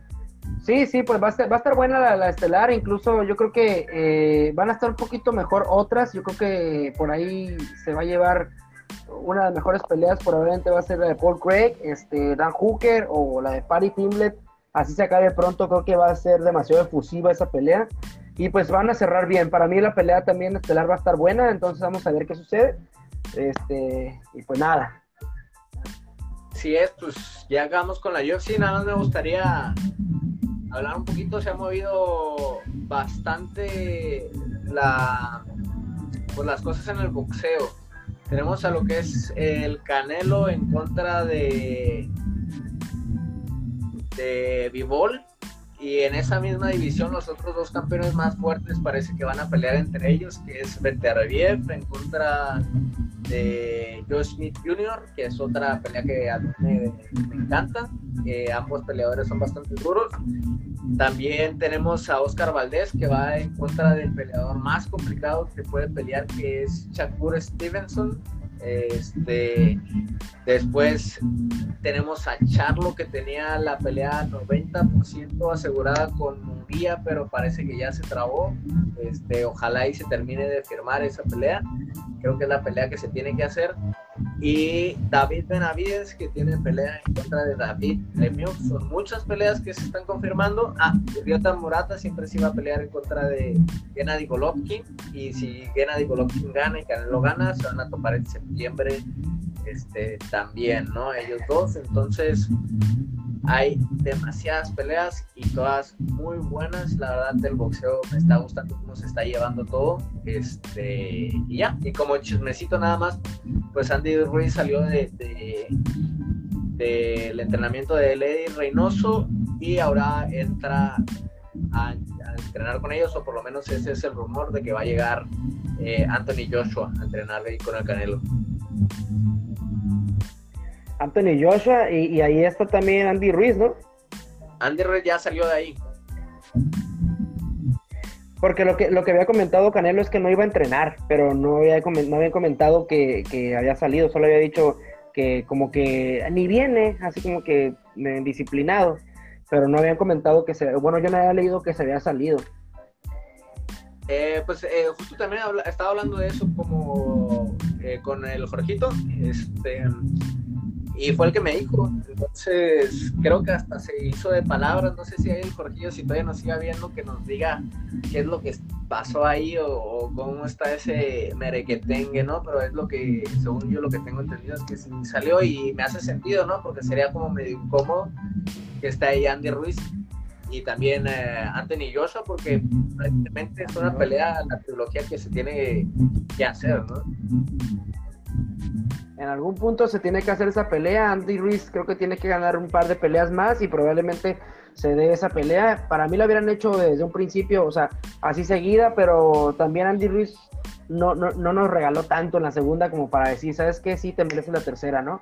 Eh, pero, pero bueno, pues a ver, vamos a ver qué sucede. Están interesantes algunas peleas. Me llama la atención la de Triple G, me llama la atención la de Beterbiev y me llama la atención también este, la pelea de, de, de Oscar Valdés eh, vamos a ver cómo, cómo le va ahí a Oscar Valdés. Eh, en su momento ya le, propinó un knockout tremendo a, no me acuerdo cómo se llama el otro, el otro boxeador.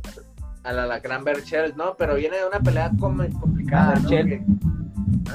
viene, no, viene de una pelea que fue difícil para él. Y Shakur es, es muy favorito, yo creo, en contra de, de Oscar Valdés ojalá, ojalá, ojalá y Oscar Valdés este, te pueda ganar a Shakur. Y si le gana a Shakur es definitivamente el mejor, eh, mejor de ese peso ya sin discusión alguna. El que gane esa pelea. Pues bien, ahí estamos. Ahí estamos entonces. Este, no sé si quieres agregar otra cosa. Eh, Vamos a ver cómo pasa lo de Caín también. Eh, no hemos hablado de eso, pero yo, yo ya por el momento yo creo que ya nos tuvimos como dos horas, creo. Entonces, eh, yo creo que para el siguiente vamos a ver también cómo, cómo, cómo avanza el proceso de Caín Velázquez. Eh, de entrada, pues te puedo decir que, que estoy también a favor del hashtag FreeCaín. Es una injusticia para mí, este, por cómo se han dado las cosas, pero creo que podemos hablar de ese tema un poquito más extendido. Tú hablaste eh, al respecto en el clip que subí y, pues estoy totalmente de acuerdo, entonces este simplemente como que a ver, vamos a ver cómo va el proceso de Caín y yo creo que ya viendo cómo avanza podemos hablar un poquito más a fondo, ¿no? Así es. Pues bueno, pues ya de mi parte es todo. Muchísimas gracias pues, a todos los que escucharon todo, poco, este, los comentarios, ahí el Jorgillo por, por estar acá comentando y pues nada, este, pues ahí nos guachamos, pasa. Sí, esperemos no verlos aburridos y esperemos verlos a la siguiente, los que entren y salgan los que se queden, a toda madre, muchas gracias por escucharnos. Estamos en zona baja, en, contragolpe y estamos en conexión también, que es el, la, aquí está, la nueva página que ando ahí manejando que va a tratar un poquito más versátil, no va a ser exactamente de MMA, pero decidí incluirla para ir este, haciendo ruido, ¿no? Entonces, este, pues nos vemos en la siguiente. Memo, un gusto otra vez, como siempre, estar contigo aquí platicando de algo que nos apasiona. Y pues nos vemos en la siguiente, ¿no? Ya está. Puro pinche fight ready, compa. Arre. Dale.